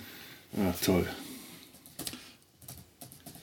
Ähm, der, der Song Suicide is Painless, den wir hier auch ähm, leicht abgewandelt am Anfang unseres Podcasts gehört haben, eingespielt äh, von Toady Roy, aka meine kleine Schwester. Sie hat darauf bestanden, dass ich den Künstlernamen benutze. Das fällt mir schwer aber sie spricht mich ja auch nicht mit Felo an, äh, sondern Felix. Ja, Ach, was? Jetzt wisst ihr es. Das Geheimnis ist gelüftet. Mir fällt gerade auf, das tue ich auch. Tatsächlich, das weiß ich gar nicht. Ja. Ich merke das ja nicht mehr, wie man mich anspricht. Aber nur meine Familie, ähm, das habe ich einmal das hat einmal eine Freundin versucht, als die bei meinen Eltern war, wollte dann meine Eltern dazu bringen, dass sie mich mit Felo anreden. Und die war so hartnäckig und mir war das so unangenehm. Meine Eltern haben sich so gewunden und das dann irgendwann tatsächlich versucht und das war mir so peinlich. Das, war, das hat sich so erzwungen angefühlt. Ah ja. Naja, ähm, auf jeden Fall den, den, den Song, den wir am Anfang gehört haben, äh, leicht, in, in leicht abgewandelten Text weil ich meiner Schwester zwar die Noten und äh, auch den Text gegeben hat, ha hatte, äh, dass sie aber, äh, ja, sie, sie, spielt nach Gehör. Und ich bin jedes Mal total beeindruckt, wenn sie zu Hause Klavier, am Klavier sitzt oder die Geige rausholt. Also sie hat als äh, Kind Geigenunterricht äh, genommen, mit vier angefangen. Und jeder, der Geige gelernt hat, weiß, wie lange das dauert, bis sowas auch nur halbwegs gut klingt als ich von zu Hause ausgezogen bin, war ich 18 und was ist das, 12, da klang das noch nicht gut. Da klang das noch richtig schlimm. Und jedes Mal, wenn ich danach, danach hat sie dann den ersten Sprung getan. Und jedes Mal, wenn ich dann so an Weihnachten wieder äh, gehört habe, wie sie Geige gespielt hat, dachte ich, wieso klingt das jetzt schon so viel besser? Warum konnte das nicht vorher gut klingen? Und wenn sie jetzt äh, Geige spielt, da, da fällt mir nichts mehr zu ein. Und das Klavierspielen hat sie sich komplett autodidaktisch beigebracht. Und das hat sie jetzt halt auch nach Gehör gespielt. Also so komplett auch. Ja. Ohne Noten und. Ja, nein, sie kann Noten lesen. Das hat sie ja beim. aber sie hat sie nicht benutzt, sondern. Sie hat sie nicht benutzt. Sie hat die Noten nicht benutzt. Sie hat sich den Song angehört und hat dann äh, einfach drauf los äh, gespielt. Und, und äh, leider hat sie dann auch gesagt, ach ja, ich muss mir die Noten nicht durchlesen, dann hat sie sich auch den Text nicht durchgelesen. Deswegen heißt der Anfang bei uns nicht Through Early Morning Fog I See, sondern Through Early Morning Phone I See. Das ist, das die persönliche Note. Das ist die persönliche Note unseres Podcastes. Und ich bin beeindruckt. Auf jeden Fall. Ja, ich auch. Ich wollte es auch nochmal wirklich äh, betonen, weil ich total stolz bin, dass sie für uns die Musik gemacht hat und dass das so schön klingt. Den Titelsong ähm, Suicide is Painless wollte damals Robert Altman selber schreiben, äh, hat es aber nicht hingekriegt. Das sollte ja ein Nonsenstext sein, äh, aber auch irgendwie halt Bezug auf äh, Selbstmord nehmen. Den hat dann sein 14-jähriger Sohn geschrieben. Es steht auch am Anfang im Titel äh, Song äh, Suicide is Painless von Johnny, äh, komponiert von Johnny Mandel und geschrieben von Mike Altman. Mike Altman hat mittlerweile an Tantiemen über 2 Millionen Dollar an dem Song verdient. Ui. Weil auch wenn der in der Serie äh, instrumental gespielt wird, gibt es da wohl irgendeine Regelung, wenn der Song einen Text hat, dann kriegt der Textautor auch Tantiemen. Es, äh, es soll gerüchteweise zum Beispiel für Star Trek, für die äh, erste Serie, äh, einen Text geben. Äh, Gene Roddenberry soll für die Titelmelodie von Star Trek irgendeinen Nonsenstext geschrieben haben, um daran an den Tantiemen noch ein bisschen mitzuverdienen. Der alte Kapitalist. Ja. Aber es, Ja, Robert Altman hat 75.000 Dollar Gage für die Regie bekommen, was ich jetzt immer noch eine Zahl äh, obszön hoch finde, aber äh, Hollywood-Gagen äh, versuche ich gar nicht mehr zu verstehen. Und im Vergleich zu 2 Millionen Dollar ist das natürlich nochmal eine andere Hausnummer. Ich habe hier irgendwo den, den ähm, Songtext aufgeschrieben. Vielleicht sollten wir da tatsächlich mal kurz durchgehen, weil es einfach ein sehr, sehr schöner Text ist der auch äh, sehr eigen die, die Musik hat so was trauriges melancholisches.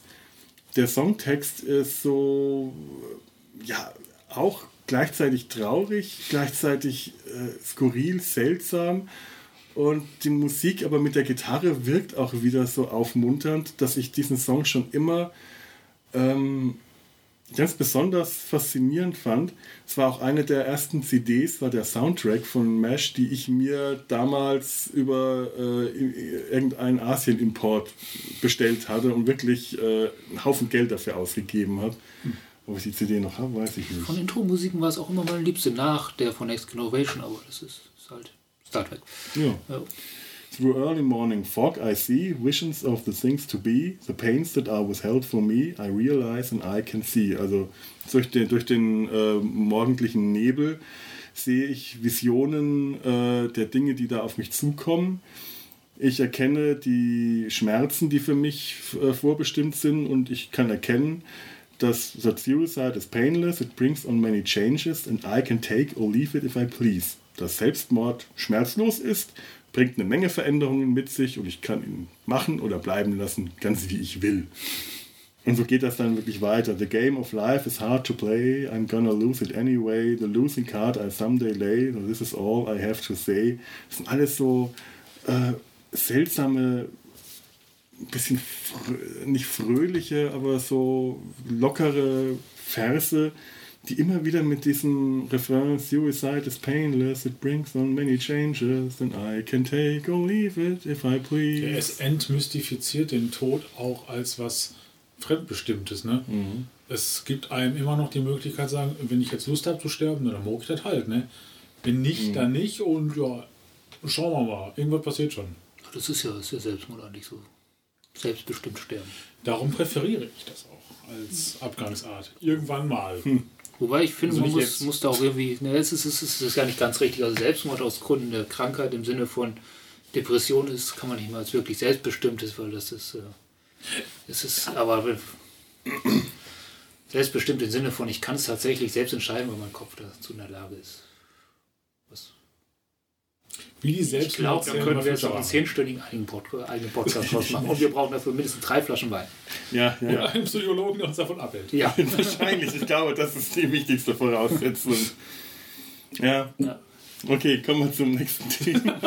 Wobei, ganz kurz, es gibt noch eine wirklich sehr schöne Version der Manic Street Preachers von dem Lied, die ich äh, sehr geil finde.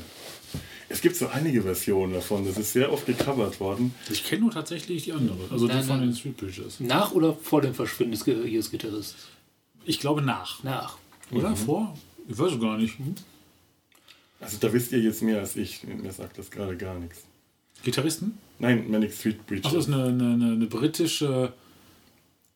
Ja, wie nennt man das? Nee, es ist, Rock, es ist Rock, Pop, Rock, Alternative. Alternative Band. Die hatten in den Nullern ein paar Hits.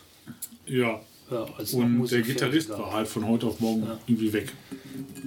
Aha. Eigentlich wollten die auch nur eine Platte machen, das sollte die beste Platte der Welt werden. Ähm, ist gut. Und dann haben sie halt noch ein paar gemacht. Und dann war der Gitarrist weg. Keiner weiß, tot, lebendig, auf dem Mond mit Elvis, Pommesbude. Who knows? No. Tja, Verrückt. Schau an. Verrückt, verrückt, Verrückt, verrückt. diese Musiker.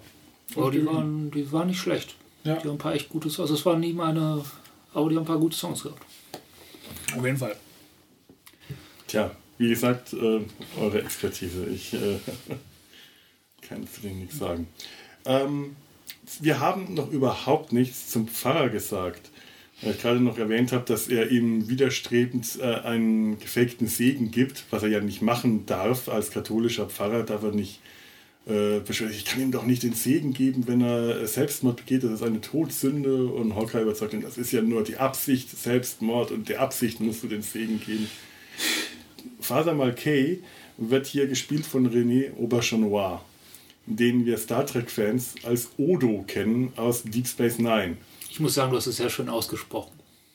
Auberjonois. Ich habe das, glaube ich, sehr lange und sehr oft geübt damals. Ich wollte diesen Namen, gut, ich habe aber auch äh, drei Jahre Französisch und wahrscheinlich ist das das Einzige, was davon übrig geblieben ist, dass ich Auberjonois aussprechen kann. wahrscheinlich noch nicht mal wirklich gut. Ich, ich beschränke mich in der Regel darauf, ihn René zu nennen, weil ich nach dem O ins Stolpern komme. Ich wusste nie, ob man es tatsächlich Aubergenois ausspricht oder Aubergenois. Weil wenn er amerikanisiert ausgesprochen würde, dann würde es halt auch scheiße klingen. Ah ja. Aber seine Eltern, sein Vater ist ja, glaube ich, Schweizer, seine Mutter Französin oder irgend sowas. Ach, das wusste ich Ja, habe ich heute noch nachgelesen.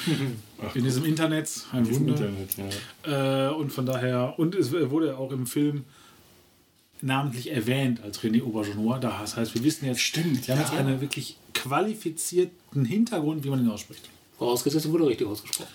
Das ist vorausgesetzt, äh, ja. vorausgesetzt tatsächlich. Ja. Wir, ich würde sagen, wir sagen, das ist so. Ja, Das ist es. Das Sagen wir ist so. momentan unsere, glaube ich, beste Sag Quelle. mal, ähm, am An ich dachte immer, der Name wäre ein anderer im Film gewesen, weil sie ihn immer mit Dago Red ansprechen. Ja. Und habe jetzt aber tatsächlich gemerkt, am Anfang wird er als Father Malkay vorgestellt, also den Namen, den man aus der Serie auch kennt.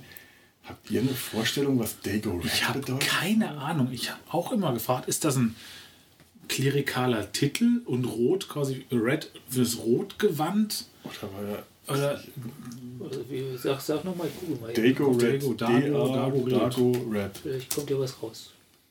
Ich dachte, Red vielleicht wegen den Haaren, aber so rothaarig ist er eigentlich nicht. Obwohl, ja, könnte noch irgendwie hingehen. Dago, ich, ich weiß Dago nicht. Red Devils. Hm. Sportverein. der wahrscheinlich ist er ein Sch- Mir keine, keine Ahnung. Ich habe mir auch gefragt, ich wollte nicht reinquatschen. Nee, Ja, ich finde jetzt ich, nichts Brauchbares. Sucht da mal nach Faser Malkay. Äh, ja. Nein, da wir, wir, kommt ist super recherchiert und super vorbereitet hier. Ach man. Äh, egal. Wir Auf haben doch Fall- eine ganzen Podcast-Zeit darüber uns Gedanken zu machen. Also, Ja, aber Ja, später in der Serie wird er nie wieder Dago Red genannt. Ne? wir, wir können es trotzdem reinwerfen. Ja gut, wir können alles. Wir sind Podcaster, wir Ja. sind allmächtig und allwissend. Und wir sind im Internet, wir können wild, äh, wild verlinken. Wir können, wir, wir können überhaupt alles. Ha.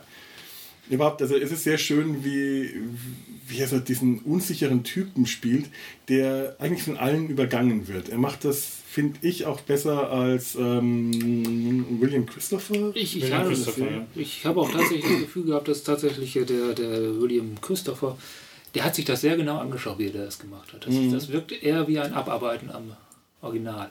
Ja, bei William Christopher wirkt es künstlicher, gestellter und bei René Aubergenois ist es äh, natürlicher. Ja. Er, er hat aber auch so ein paar Slapstick-Momente, wie die Sache vor der Dusche, wo er das Schild runterfallen lässt und wieder aufhängt, immer nach vor und zurück geht und wieder einen Schritt vor und wieder zurück. Oder äh, relativ am Anfang des Films, äh, als Trapper ins Camp kommt und ähm, Hawkeye im Zelt, in einem Zelt mit einer Schwester zugange ist und er dann rausgerufen wird und er aus dem Zelt stürmt, die Schwester hinterherkommt, sich die Hose zuknöpft äh, und irgendwie ihr Leibchen fallen lässt und äh, der Pfarrer das aufhebt, ihr geben will, äh, mit dem Ding in der Hand steht, nicht weiß, was er damit machen soll, er kennt, was das ist, äh, zwei Schritte, zwei Schritte vor, zwei Schritte zurück und das dann ganz schnell ins Zelt, versucht die Klappe vom Zelt zuzumachen, die Klappe fällt runter und er dann ganz verwirrt weggeht. Also das sind schon Slapstick-Momente, die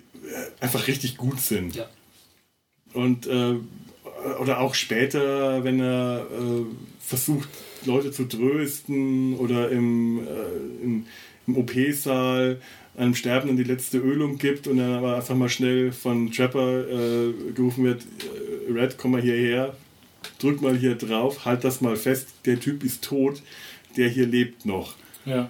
Das ist das Nette an dem Charakter, ist auch, der ist fast ja tatsächlich so ein reiner Slapstick-Charakter, Mhm. der da irgendwie rumrennt. Aber der hat, kriegt, hat halt eine sehr schöne Dialogszene im Film, die das dann bisschen. Äh, Ja, ja. Ja, der, der hat überhaupt einfach so Szenen, wo seine ähm, naive Trotteligkeit immer sehr schön rüberkommt, ohne, ohne albern zu wirken. Aber er hat auch so ein paar herrliche Szenen, wenn er ganz am Schluss den Jeep segnet. Dieser Segen. Ich habe äh, nur davon gelesen, dass René Aubergenois tatsächlich in einem Army-Handbuch für Kaplane diesen Segen für Jeeps gefunden hat und Robert Altman überredet hat, die, das mit reinzunehmen. Und ich konnte mich überhaupt nicht mehr daran erinnern, was der gesagt hat. Und das ist ein so absurder Text. Jetzt leider habe ich es nicht mehr, nicht mehr wirklich im Kopf. Also es war wirklich komplett absurder Armee-Nonsens, aber das ist echt, das ist authentisch. Dieser Segen, indem er den Jeep segnet, mit dem die wegfahren, dass der gleiche Jeep ist, den Hawkeye am Anfang geklaut hat, der ist echt. Das finde ich so toll. Ja, das ist auch ein schöner Satz. Und, mit was, was, was für ein Jeep, mit was für ein Jeep fährt er da gerade weg, mit dem, mit dem er gekommen ist? Ach so, ja. Umso da. besser. Ja. Umso besser. Kein Verlust. Ach, dann ist ja gut. Ja. Colonel Blake. Ja. Ja, das gibt dem Film auch nochmal eine schöne Rundung. Ja. Ja. Apropos Rundung, ähm, haben wir noch irgendwas zu sagen? Ich kann noch mal kurz meine Notizen durchschauen, ob ich noch irgendwas Interessantes zu sagen habe. Ach ja. Ja, es gibt ja ähm, eine Szene, in der die Ärzte nach Seoul fahren mit Hoyon, dem koreanischen weiß nicht, Küchenjungen oder Diener, den sie da haben, dem Jungen, Ja. der eingezogen werden soll. Und sie haben ihm scheinbar irgendwas verabreicht, dass sein Blutdruck äh, gefährlich hoch ist und sein Puls hoch. Und äh, die Militärärzte, die koreanischen, äh, kommen da aber dahinter und behalten den noch zur Untersuchung da.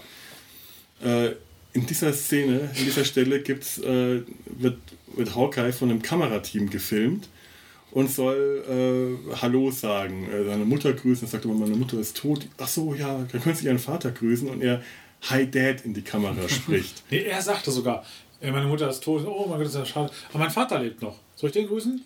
Ja, gerne. Hi, Dad. Und tatsächlich muss bei, äh, als äh, der Vater von Donald Sutherland zum ersten Mal den Film im Kino gesehen haben, der äh, spontan aufgestanden sein und Hi Donny gesagt hat.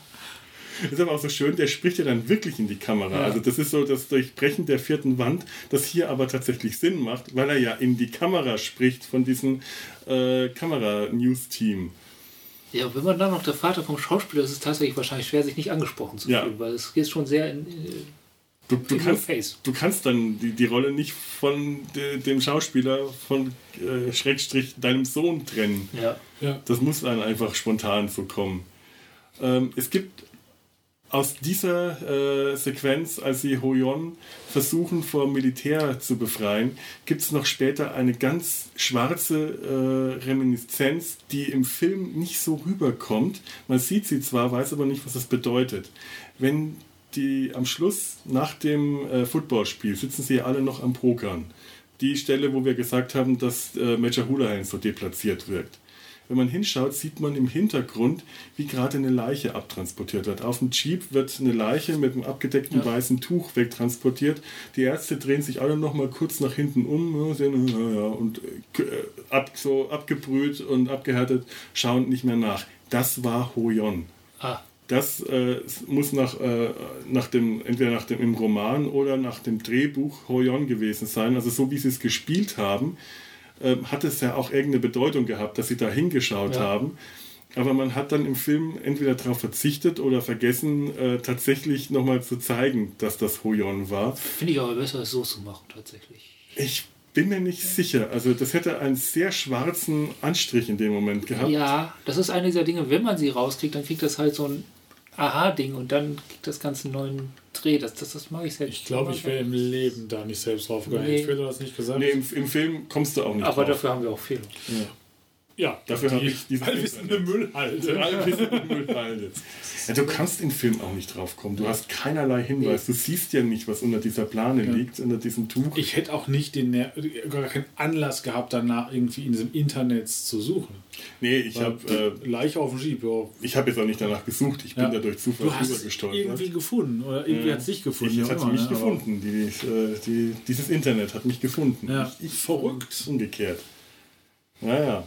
Wir haben jetzt tatsächlich fast die zwei Stunden inklusive Trinkmixen. Fast. Gut, Ja. dann sagen wir doch mal äh, mit einem Schlusswort.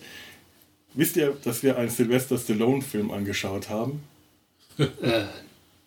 Ja, Ja. nein. Nein, angeblich soll Sylvester Stallone in dem Film eine Komparsenrolle gespielt haben, ohne in den Credits aufgetaucht zu haben. Und Robert Altman wollte das äh, zuerst wollte das nie wahrhaben, weil er Stallone nicht mochte, fand dann aber später irgendwie Gefallen an dem Gedanken, dass er Regie bei einem Stallone-Film geführt hat.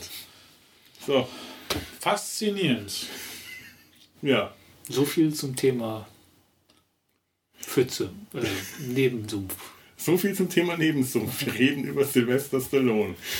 Wir reden über noch ein paar andere Stallone-Filme. Oh, das, da, da, da haben wir unglaublich viel Potenzial, glaube ich. Da, Also über den ersten Rambo-Teil würde ich tatsächlich gerne reden. der erste Rambo-Teil ist ist vorrangig. großartig. Ja, der ist, äh, sich, man fragt sich, was zu Teil, äh, Richtung Teil 2 passiert ist in der Zwischenzeit.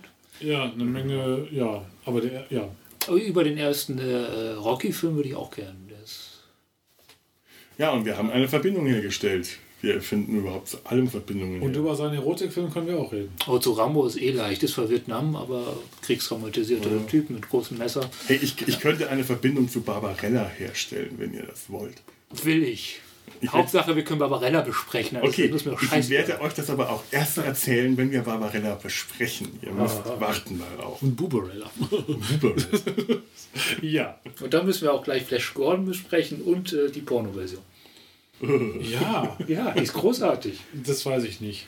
Okay, aber bei Flash Gordon musst du die Verbindung herstellen. Da tue ich mich jetzt ein bisschen schwer. Wir machen die Ecke über Barbarella, das passt. Über Barbarella? Okay, alles über wir Barbarella. alles hin. Jawohl.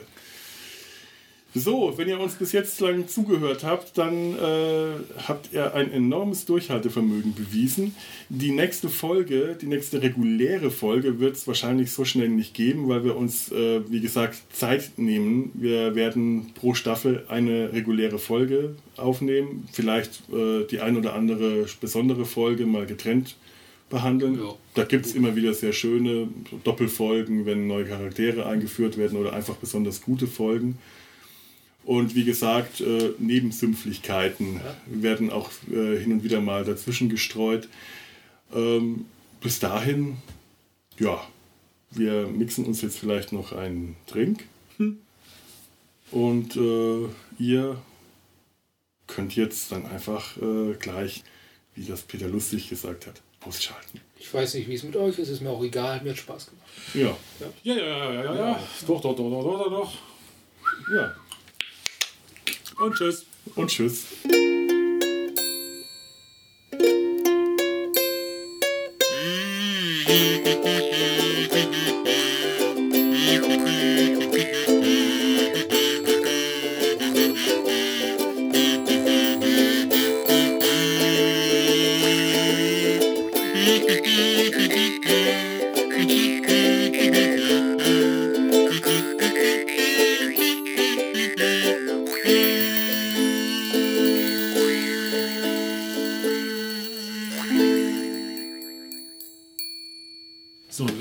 beleidigen wir das Publikum.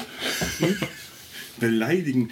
Äh, ja, Raphael beleidigt mich ja wegen der Rückbeleidigungsaktion. Ja, Das aus der Star Trek-Folge. Jetzt wird es kompliziert. Eine Produktion des Podcast Imperiums.